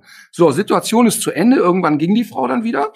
Also die hatte im Prinzip die These verbreitet, dass auf Internetplattformen, Singlebörsen ähm, Männer immer die richtige Frau angeboten kriegen und Frauen nicht. Also da muss man, also auf, de, auf dem Niveau reden wir jetzt, ne? Und dann war die Sendung zu Ende. Es war eine Live-Sendung. Mhm. Und meine Söhne gucken nie meine Fernsehsendungen. Der eine war aber gerade in Südamerika und telefonierte mit dem anderen hier in Deutschland. Und beide sagten, ach, ich glaube, der Papa ist oder fair. Komm, wir gucken uns das an. Die beiden haben das live gesehen, haben sich nicht mehr eingekriegt vor Lachen. Und dann habe ich nach der Sendung mit denen telefoniert. Ja. Und dann haben die mir gesagt, hör mal, hast du denn jetzt nicht Angst, dass die Leute für eine Sekunde denken, du wärst antifeministisch? Und ich hatte diese, keine Sekunde diese Angst, weil ich immer Vertrauen habe an die Menschen und sage, aber jeder hat doch jetzt gemerkt, diese Frau, die da war, von der will keine Frau vertreten werden. Das ist Quatsch.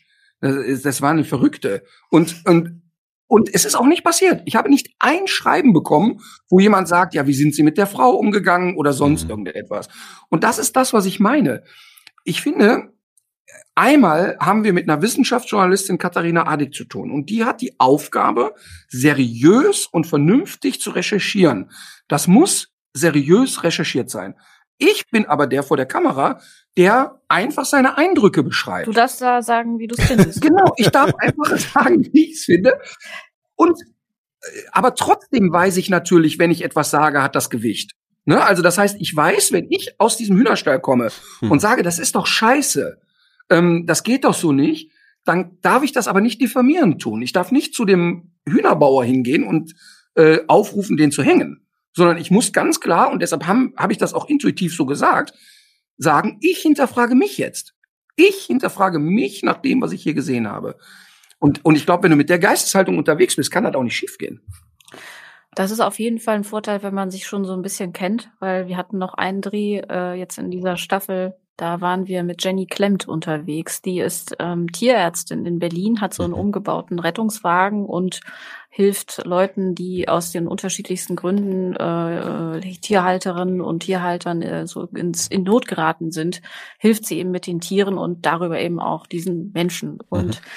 Wir hatten, ist das sieben Jahre her, die erste ja. Folge? Genau, sieben, vor sieben Jahren hatte Martin schon eine Begegnung mit einer jungen Frau, Kiki, die mit ihren beiden Hunden dann äh, zu der Jenny Klemmt gehen wollte. Und die hatte äh, hochtrabende Pläne. Also die wirkte erstmal noch sehr verschüchtert. Die konnte kaum, die konnte dich eigentlich kaum angucken. Keine Chance. Und hat dann ähm, aber so ein bisschen verhaspelt erzählt, ja, sie würde versuchen, jetzt ähm, die mittlere Reife ähm, nachzuholen und dann mhm. vielleicht Abitur und dann, ach ja, mal gucken und äh, ganz fern das Ziel mal ähm, Tierärztin zu werden. Und dann wussten wir, dass Kiki da ist, als wir jetzt sieben Jahre später äh, wieder da waren. Und ich habe auch vorher Jenny, äh, der Tierärztin, gesagt, sag Martin mal noch nicht, wie es gelaufen ist. Mhm. Und äh, lass ihn das mal hören, wenn wir das vor der Kamera zeigen, weil ich mir schon wusste, dass ihn das, äh, weil ich mir schon gedacht habe, dass ihn ja. das, äh, dass ihn das anfasst. Und so, so war es ja auch. Also du warst das, ja wirklich. Also du merkst jetzt schon wieder den Sadismus. Ja, ja also sie schickt mich eine Situation und ich bin jemand, der sehr schnell. Der Puppet Master. Eigentlich. Ja, genau. genau. Ich bin sehr schnell sehr gerührt. Ne? Also äh, und mich hat das wirklich total gerührt, hm. diesen Menschen nach sieben Jahren zu treffen und zu sehen boah, ist das eine Veränderung. Die hat wirklich die Hölle gesehen, ja. Das war ein Straßenkind und der ging so schlecht und keine Ahnung. Und die hat sich mit ein bisschen Hilfe selbst da rausgezogen. Und ich war so gerührt und ich war auch so stolz auf die und fand das so schön. Und diese Situation, dass mir dann mal ein Tränchen kullert oder irgendwie auch der Zuschauer merkt, boah, jetzt packt's den irgendwie, das wäre weg, wenn wir es vorher schon besprechen würden. Und, und ich finde, das macht die Sendungen unglaublich schön, dass ein Zuschauer da sitzt und sagt, da ist jetzt nicht nur ein Moderationsroboter. Ähm, ich lebe damit, dass der auch mal irgendwie ein bisschen drüber ist, aber ich lebe auch damit, dass der dann sehr authentisch ist in dem Moment. Aber Katharina hat dann so ein bisschen die Verantwortung für dich sozusagen ein bisschen, in welche emotionalen Eimer sie dich sozusagen schmeißt irgendwie. Ja, also Martin vergleicht sich selbst ja auch immer mit so einem alten Zirkuspony, äh, was von uns immer noch mal so in die Manege geschubst wird. Jetzt gehen wir in die Aber Situation, okay. Man muss natürlich zusehen, dass er den nächsten Drehtag auch noch schafft. Ja, ja das, das kommt nämlich auch noch hinzu. Also da glaubt man nicht, dass da große Fürsorge äh, stattfindet mir gegenüber aus Empathie, sondern aus rein ja. opportunistischen Gründen. Ja. Nochmal zu der Reportage in Bezug auf das Feedback. Was wir jetzt so gemerkt haben in den letzten vier Jahren in Bezug auf die Sachen, die wir machen, dass immer wenn wir Themen anfassen, die irgendwas mit Ethik im weitesten Sinne zu tun haben, dass dann die Aggression wächst. Ja, also das ist, das ist irgendwie so ein Phänomen, wo ich mich immer frage, wie kann das eigentlich, was ist das für eine abstruse ähm, merkwürdige Reaktion. Also ja, das ist, glaube ich, weil die Leute dann den Eindruck haben, dass man sich über sie stellt. Und das ist, glaube ich, auch äh, genau der Grund, warum es bei uns anders gelaufen ist, weil Martin glaubwürdigerweise mit auf diese Reise gegangen ist und sich selbst ertappt hat und sich und auch erkannt hat, was er selbst damit zu tun hat. Mhm. Und das ist was anderes, wenn sich jemand ähm, ja, wie diesem, mit diesem sprichwörtlichen erhobenen Zeigefinger dahin stellt. Aber natürlich kennen wir das auch. Ähm, es reicht ja sogar schon, wenn man nicht mal von selbst sagt, dass man sich bemüht, auf tierische Produkte zu verzichten, sondern das irgendwie sozusagen auf, auf Anfrage zugibt, ähm, eben auch wieder mit dieser, ähm, mit diesem Hass konfrontiert zu werden. Und ich glaube, es ist ein klassischer Minderwertigkeitskomplex, der dann entsteht. Das Gefühl, dass sich, äh, dass sich jemand dadurch auch als besserer Mensch fühlt. Und ja. ähm, das ist erstmal aber eine Unterstellung.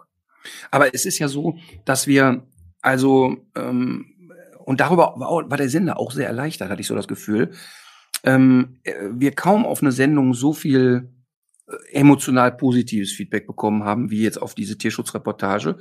Aber natürlich ist ja klar, dass die Leute, die in dieser Branche arbeiten, mit einer entsprechenden Schärfe mir gegenüber unterwegs sind. Also das ist jetzt nicht so, mhm. äh, von, darf man nicht einfach ignorieren. Also da kommen dann schon ein paar interessante E-Mails und ein paar interessante Posts.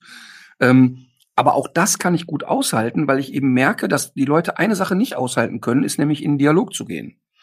Das heißt, in der Sekunde, wo jemand ähm, wirklich faktisch Unsinn redet und sagt, also äh, wir schaffen ja hier alle Arbeitsplätze ab mit so einer Reportage und äh, jetzt essen wir hier alle nur noch Schweinefleisch aus China und Russland. Faktisch sind wir aber der größte Schweinefleischproduzent weltweit in Deutschland. Und wenn man dann mit den Leuten redet und sagt, schau mal, ähm, das sind aber die Zahlen, die ich kenne und ich bin wirklich auch bereit, mich mit dir zu unterhalten, dann passiert in aller Regel, dass du keine Antwort mehr kriegst. Ähm, und wir haben ja außerhalb der Reportage auch mal einen Landwirt besucht, der dann nichts anderes von mir wollte als ein Post und ein Foto für Instagram, weil er drei Stunden versucht hat, uns zu erklären, das ist alles geil, was er hier macht. Und der hatte wirklich die naive Vorstellung, uns also dass, dass wir es gut finden am Ende. Mhm. Und wir haben drei Stunden ganz wirklich entspannt mit dem geredet, aber auch immer wieder zum Ausdruck gebracht, es tut mir wirklich leid. Ich finde es schlimm, wenn ein Tier das Scharren, Buddeln und sonst was will, einfach acht Monate auf Steinboden liegt und Tageslicht nicht sieht. Und das ist so etwas, der kann dann nicht seine eigene Welt hinterfragen. Mhm. Das darf man dem nicht übel nehmen. Der ist so sozialisiert und dem fehlt die Komplexität im Kopf, um jetzt wirklich zu sagen, ich hinterfrage das mal kurz. Mhm. Und das kann ich auch super gut abstreifen. Das emotionalisiert mich 0,0 so eine Beschwerdemail. Ähm, Vielmehr ist es, wenn, wenn, äh, also was mich wirklich äh, trifft, ist, wenn so Sachen kommen wie, ja, das ist doch nicht aufrichtig und das ist doch alles nur inszeniert. Also das ist das, was mich immer wieder trifft.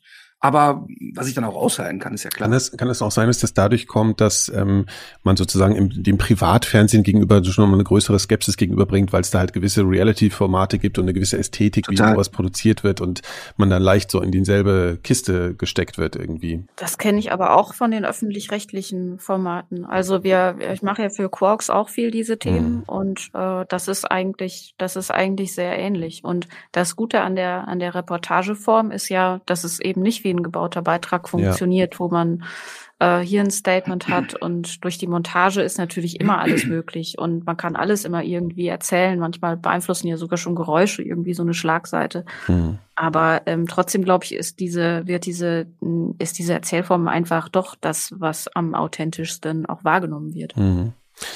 Also diese, was ihr jetzt beschreibt, ist ja diese Kombination aus ähm, Martins eher erstmal impulshaften Reagieren ne, und deiner Vorbereitung und mhm. daraus, äh, also verstehe ich das sozusagen so, dass durch diese, durch diese Begegnung und dass das erstmal so geschehen ist, daraus sozusagen jetzt auch was Konzeptuelles geworden ist. Also dass ihr jetzt denkt, okay, wir besetzen, das ist jetzt eigentlich eine bewusste Entscheidung dafür, dass wir diese Arbeitsbereiche so aufteilen, damit diese, diese Kombination entsteht.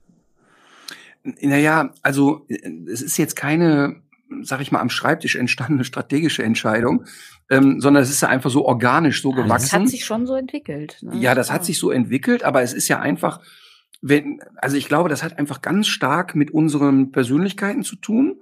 Ähm, also wir haben sehr ähnlich viel Quatsch im Kopf. Das ist wirklich spannend, ehrlich gesagt. Mhm. Ähm, dass wir ähnlichen Humor haben und auch mit den Schrulligkeiten des anderen super gut klarkommen. Ähm, das ist erstmal wirklich eine super Voraussetzung. Welche Schrulligkeiten? Ich rede von meinen natürlich. ähm, also, das heißt, ähm, dadurch, dass wirklich ein sehr respektvoller Umgang miteinander ist und wir uns wirklich mögen, ähm, aber trotzdem eine sehr unterschiedliche Arbeitsweise haben. Und ähm, das in alle Richtungen so jeder seins reinbringt. Und ich bin wirklich ein riesen Fan von Teamplay-Gedanken, ähm, dass, dass so jeder das einbringen kann, was er macht oder, oder was er kann. Und ähm, bei den Reportagen ist es auch so, dass wir oft, wenn wir über Themen reden, ähm, die ähn ähnliche Themen uns anmachen. Also mhm. sagen, okay, das interessiert mich. Aber natürlich passiert es auch mal, dass wir sagen, das ist ein Thema, auf das habe ich keinen Bock. Mhm. Und, und letztlich muss ich es dann auch wirklich unterm Strich entscheiden, weil ich mit allem Verlaub gesagt der bin, der ja auch den Kopf hinhält. Mhm. Und wir haben ja auch noch eine Redaktion. Also ähm, oft ist das ja so, dass wir dann ähnlich auf die Vorschläge von unserer internen Redaktion äh, reagieren. Aber das ist natürlich auch noch mal eine eine Vor Vorbereitung, die da stattfindet, äh, die auch nochmal so ein erster Filter ist natürlich. Und weil du es gerade gesagt hast, auch da finde ich, auch im Vergleich zu anderen Arbeitsumgebungen, das ist wirklich Teamplay. Da will jeder irgendwie das Beste Voll. rausholen und das ist frei von irgendwelchen persönlichen Eitelkeiten oder dem äh, Bedürfnis, da irgend, irgendwas besonders glänzen zu wollen, sondern jeder freut sich da, wenn am Ende was Schönes draus geworden ist und steuert seinen Beitrag dazu bei, egal ob es jetzt Aufnahmeleitung, ähm, Kamerateam Total. oder oder Redaktion oder sonst wer ist. Ne? Ich habe gerade den Gedanken gehabt, ja. Entschuldigung, ich habe gerade den Gedanken gehabt, als Martin davon äh, so erzählt hat, äh, welche Gedanken da drin stecken und so, äh, hatte ich einfach das Gefühl, da hättest du ja auch nicht träumen lassen, dass vielleicht in dem Moment, wo du erstmal mit Hundetraining angefangen hast, dass du irgendwann mal an der Stelle bist, dass du dir sowas machst. Also, oder? Oder also, dass du so, so konzeptuell auf einmal im Medienbereich tätig bist, oder würdest du das gar nicht so sehen? Mm, nee, also sagen wir mal so. Ähm, ich habe an vielen Stellen äh, immer sehr große Visionen. Also ich habe äh, zum Beispiel, wenn, also bei mir kann es ja auch mal passieren, dass bei einem Vortrag mehrere tausend Menschen sitzen oder ja. bei einer Abendshow. Und ich habe ähm, wirklich in der Phase, wo 30 Zuhörer bei meinen Vorträgen waren, schon gesagt, ähm, ja, warum sollen wir nicht mal die Kölner Philharmonie mit 1500 Leuten füllen? Und meinte das wirklich ernst. Mhm. Und genauso war mir aber relativ schnell klar, als ich ins Fernsehen kam, also auch nach drei, vier Jahren schon, okay, da ist eigentlich viel mehr drin. Ähm, und da und da geht eigentlich viel mehr, ohne das Hundetraining jetzt abwerten zu wollen in irgendeiner Art und Weise. Ja. Aber mit mehr ist nur gemeint mehr Themen oder mehr Spektrum, nicht besser oder schlechter. Ähm, deshalb würde ich auch nichts ausschließen. Also ich, ich bin auch neugierig auf Themen irgendwie. Ähm, aber ich weiß auch, was ich nicht kann. Also deshalb, ich, ich kann mich wirklich gut einschätzen. Und Dinge, die ich nicht kann, da kann ich auch gut aushalten, wenn andere das machen. Ich wollte jetzt aber auf den Podcast zu sprechen kommen, den ihr macht. Ich habe immer das Gefühl, wenn ich mit Leuten spreche, die irgendwann einen Podcast beginnen, sei es als Seitenprojekt oder was auch immer, die immer das Medium erstmal unterschätzen. Also im Sinne von, ja, da sitzt man hier und quasselt irgendwie so ein bisschen.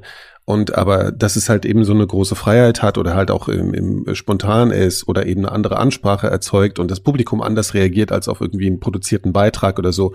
Wie ist so euer Empfinden zu dem, zu dem Medium?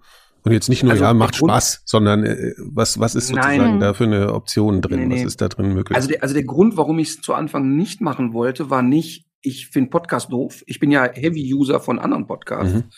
Ähm, sondern weil ich einfach ähm, ein bisschen dosieren muss mit meiner Zeit. Und ähm, da ich ja dann, wenn, wenn ich Sachen mache, mache ich die ja dann auch wirklich mit einer gewissen Energie sozusagen. Ne? Ähm, natürlich sind die Gespräche mit Katharina schön und es macht auch Spaß, aber trotzdem bin ich auch nach zwei Stunden erschöpft mal und muss mal durchschnaufen und kann dann nicht sofort weiterrennen. Ähm, deshalb habe ich erstmal gesagt, ey, das ist jetzt wirklich nicht die richtige Lebensphase. Und dann kam die aber und dann kam die Kombination und jetzt ist es eben so, was ich an dem Podcast wirklich schön finde, dass sich da eigentlich das fortsetzt, was den ganzen Tag sowieso durch meinen Kopf geht, nämlich diese Freigeistigkeit.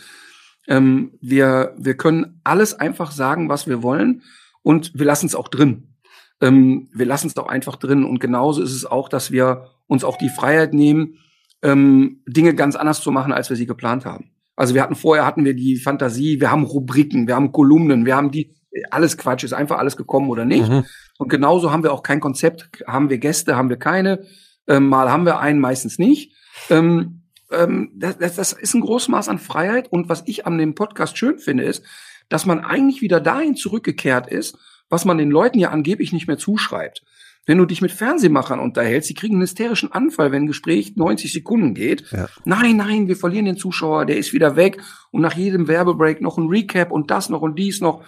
Und ich glaube, dass Menschen sehr wohl, sehr gerne einem guten Gespräch zuhören. So wie das früher im Radio war, ähm, hat man sich wunderbar auch Sachen angehört. Und das finde ich total eine, auch eine gesellschaftliche Neuentdeckung der Langsamkeit sozusagen. Mhm und das mag ich sehr. Und ich glaube auch, dass wir, wir sind ja direkt in die Corona-Zeit gekommen und wir haben äh, von vielen Leuten äh, die Rückmeldung bekommen, dass das irgendwie gut für die Seele ist, so mhm. einem ausgeruhten, freundlichen Gespräch äh, zu folgen, dem, in, dem, in dem es auch nicht immer um äh, überhaupt irgendwas geht. Ja. Aber ähm, dass das äh, dass das einfach gut ist fürs Gemüt. Und was mhm. ich ähm, auch glaube, ist, dass durch diesen Konsum also wenn man jetzt zum Beispiel ein Facebook-Nutzer ist und man sieht dann, mit welcher Empörungsdynamik da zum Beispiel auch Themen behandelt werden, dann löst das, glaube ich, bei vielen Leuten mittlerweile auch eine Form der Erschöpfung aus. Und das, was man im Podcast machen kann, äh, das sieht man ja auch an deinem Format, da ist ja einfach sehr viel Zeit für Zwischentöne, die du ja immer weniger hast in den klassischen Medien. Dadurch, dass die abhängig davon sind, wie die Algorithmen sie hochspülen und es wird ja nur das hochgespült, was irgendwie eine Emotion auslöst, also Empörung, Wut oder ja. irgendwas. Und ich glaube, das ist ein Zeichen dafür, dass das vielleicht auch hm, wieder in die andere Richtung gehen könnte. Und was mich persönlich besonders überrascht hat, war das positive Feedback äh, überhaupt. Also ähm, ich das kennt das, Katharina ja nicht, dass jemand mal gut finden könnte, was sie macht. ich kenne das tatsächlich äh, von den öffentlich-rechtlichen Beiträgen äh, wirklich eher anders. Also dass die Leute sich dann melden, wenn sie eben was zu kamellen haben. Ja, oder sie wollen oder auch korrigieren mal, oder so mal. Ne? Genau. Ja. ja. Und das ist auch, das ist ja auch berechtigt und, und auch völlig in Ordnung und auch gut. Aber diese, ähm, also das Gefühl, dass um diesen Podcast herum auch so eine Art Community entstanden ist, mhm. äh, damit habe ich gar nicht gerechnet. Und das ist eine Form von Austausch, die total freundlich ist, die, äh, äh ich finde dieses Wort immer, immer mehr schlimm, aber die auch äh, wertschätzend ist und auch sehr konstruktiv. Also mhm. da werden Themen ähm, äh, vorgeschlagen, die wirklich gut sind und nochmal neue Aspekte und so weiter. Und das ist nicht wie, äh, wie bei, bei manchen mhm. Call-In-Sendungen, die man so hört, äh, wo das, äh, wo das eine leere Geste ist, sondern da hat man wirklich den Eindruck, dass man da mit, mit einem Publikum im, im, im realen Austausch ist. Mhm. Für mich war das ja nicht so überraschend, weil ich das ja tatsächlich auch bei mir in den sozialen Netzwerken so erlebe. Also wir haben so bei Instagram und Facebook zusammen so 1,2 Millionen Menschen, glaube ich. Und natürlich gibt es, also bei Facebook ein bisschen mehr als bei Instagram, auch immer Pöbler. Aber trotz alledem kann ich sagen, bei 200 Kommentaren sind drei, die regen sich auf und der Rest wirklich sehr nett mit mir. Und ähm, auch wenn mal Kritik kommt, ist die meistens vernünftig. Mhm. Und, und auch immer in der Sandwich-Taktik. Erst was Nettes, dazwischen ja. die Kritik und dann wieder was Nettes. Ja, und ähm, wie, wie soll ich das sagen? Also mich hat das gar nicht so überrascht, ähm, weil ich das wirklich in den letzten Jahren wirklich so erlebt habe. Und ich glaube, und dabei bleibe ich, ähm, dass die Menschen auch immer ein Stück weit das kriegen, was sie sich verdient haben. Und ich glaube, dass wenn da mal jemand Kritik äußert, dass die auch durchaus mal berechtigt ist. Ähm, und wenn ich aber merke, da da, da platzt einem der Kopf zu, zu irgendeinem Thema von mir, wo ich merke, das hat jetzt gar nichts mit mir zu tun. Dann nehme ich mir die gute alte Freiheit und lösche und blockiere den einfach. Und das, das mache ich auch öffentlich. Ich sage das auch. Ich sage auch nicht, ich lösche bei mir nichts. Mhm. Das ist mein Wohnzimmer und entscheide ich sehr wohl, wer mit den Gummistiefeln auf meiner Couch rumhüpft.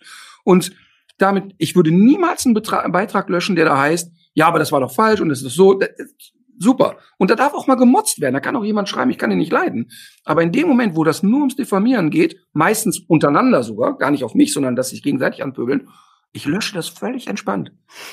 Ich glaube aber, was auch ein anderes schlimmes Wort noch ist Authentizität, ja, also ja, ja. auch ein schlimmes Wort. Aber das, das passt ja auch so ein bisschen zu dem, was ihr vorhin beschrieben habt, also dass, dass äh, die impulshafte Reaktion von, von Martin in bestimmten Situationen im Fernsehen, das passt ja auch zu dem Medium Podcast. Also das ist einfach mhm. eine, ich glaube, dass die, die, die einfach nur die Wahrnehmung von Stimme und eine ungeschnittenes Format einfach eine ganz viel weniger Aktivierungsenergie in Bezug auf Aggression irgendwie auslöst, ja, weil man mhm. einfach merkt, ja, okay, die Leute sind halt so was, ne, so, das ist irgendwie nichts. Habt ihr auch festgestellt, festgestellt, je weniger die Leute von einem sehen, desto netter sind sie. Ja, ja, ja, ja das ist äh, hilfreich auf jeden Fall. Außerdem ist es halt sehr mühsam. Ich meine, es geht schnell, wenn man was liest, darauf zu reagieren, so was man so überfliegt, aber man muss sich halt zur Not auch noch einen ganzen Podcast von jemandem anhören, den man nicht leiden kann. Das ist ja auch nicht so schön. Stimmt, wer macht das die stimmt. Arbeit? Das stimmt, das ist ein saugutes Argument. Ne? Also wenn dich jemand nicht leiden kann, dass der sich mal so einen 90-Sekunden-Clip bei Instagram anguckt, das geht schnell, aber mhm. Stunden ja. Podcast oder zwei, das macht man dann auch wieder. Muss schon masochistisch drauf sein, so das ist, ja. Okay, ich habe eine letzte Frage äh, an euch. Ich weiß ja nicht, was, was ihr da für äh, so sagen wollt. Ich wollte einfach mal nach euren Plänen hören. Nach diesem Jahr ähm, Gibt es irgendwas, was hier schon so? Ich weiß, dass du eine neue Tour machst, Martin und so. Ich, ich hatte jetzt noch so ein bisschen in Bezug auf diese, naja, auf sowas, was ihr jetzt sozusagen da gezeigt habt, jetzt gegen Ende ja. des Jahres, also ob ihr so in die Richtung noch weitergehen wollt. Also ähm, tatsächlich ist so, ich hatte ja letztes Jahr einen, einen relativ öffentlichen Streit mit Frau Klöckner ja. ähm, zu allen möglichen Themen. Ähm, in erster Linie ging es da aber um Ehrlichkeit. Ähm, und äh, habe mich dann ja so ein bisschen in das Thema ähm, Wahlen eingefuchst. Was läuft da eigentlich gerade so bei den Bundestagswahlen? Habe ein relativ langes Interview mit Annalena Baerbock gemacht, was ich sehr spannend fand. Mhm. Und ähm, habe ja für mich gesagt, 2022, wenn die Regierung steht, möchte ich wirklich nutzen, ähm, dass ich glaube, dass ich da Gehör finden kann. Also nicht im Sinne von, ich stelle jetzt die, die Deutschland auf den Kopf, aber ich weiß, dass aufgrund meines Engagements durchaus in der aktuellen Regierung mal jemand hören will, was habe ich für eine Meinung zum Thema Tierschutz und Tierhaltung in Deutschland. Ohne mich da jetzt als Superexperte aufspielen zu wollen, bei manchen Sachen kann ich es einfach einschätzen. Und äh, das ist so ein bisschen mein Ziel 2022, ähm, ähm, einen Termin mit Herrn Özdemir zu machen, um mit ihm mal über diese Themen zu reden. Ähm, ich bin mir relativ sicher, dass er mir die Möglichkeit bieten wird.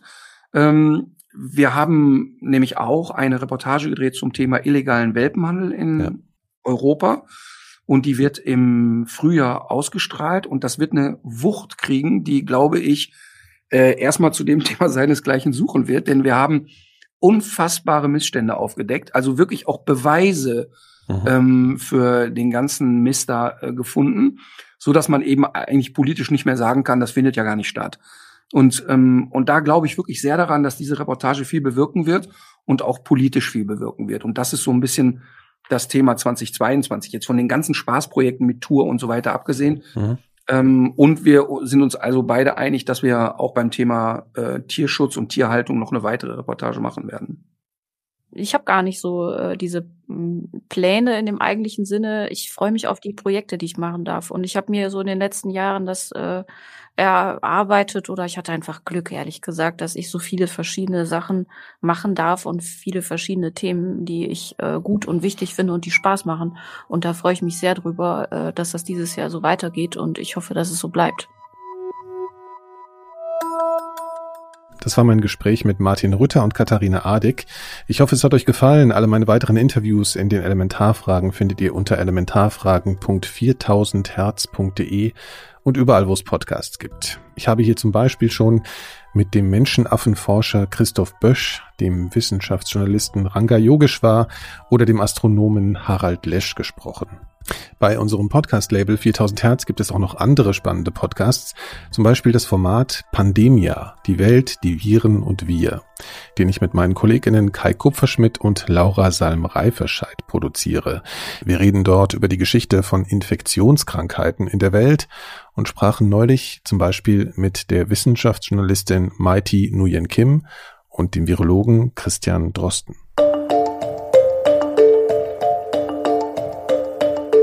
Ich muss äh, einfach einsehen, das war total naiv, was ich da dachte, dass man einfach nur das Spotlight auf die Wissenschaft richten muss und dann wird alles gut, aber ich glaube fast, es wird schlimmer. Man wird einfach vorsichtig in den Äußerungen und man überlegt sich genau, welche Formulierungen man verwenden kann und man antizipiert im Prinzip, während man den Satz spricht, schon, wie das verkürzt werden kann für eine Schlagzeile, die dramatisiert ist. Man muss es den Leuten nur richtig erklären und dann wird das schon alles gut. Und dann verstehen die das und dann finden die Wissenschaft toll und vielleicht auch den Journalismus und so weiter. Und so einfach ist es eben nicht. Es geht eben am Ende um diese Frage des Vertrauens und, und wem, wem vertrauen Menschen da eigentlich? Alle Folgen findet ihr auf pandemia.4000herz.de und wie immer überall, wo es Podcasts gibt. Zum Schluss gibt's anlässlich unseres Gespräches heute noch etwas Musik. Die Punkband Die verwesenden Altlasten haben zu Ehren von Martin Rütter ein bemerkenswertes Lied mit ebenso bemerkenswertem Titel geschrieben. Hilfe Martin Rütter, mein Hund beißt keine Nazis. In diesem Sinne, bis bald. Diese Welt ist furchtbar gefährlich obendrein. Speziell in meinem Viertel, da gibt's den Faschoverein. Der macht mir das Leben schwer und was habt ihr jeden Tag? Drum hol ich mir jetzt Schutz, weil ich das nicht mehr mag. Also geh ich jetzt hier ein und such mir einen Hund. Eine richtig fiese Töne mit circa 60 Pfund. Ich habe ihn gefunden und gebe ihm nach Haus. Da treffe ich die Rechten, doch die lachen mich nur aus. Hilfe Martin Rütter, mein Hund bringt keine Nazis, jetzt nutzt ihn nicht mal an. Was kann man denn da tun? Hilfe Martin Rütter, mein Hund bringt keine Nazis, er lässt sich überstreichen, da muss man doch was tun. Ich rufe ins Tierheim an, man fragt sich so Ungewissheit. Eine Produktion von 4000 Hertz.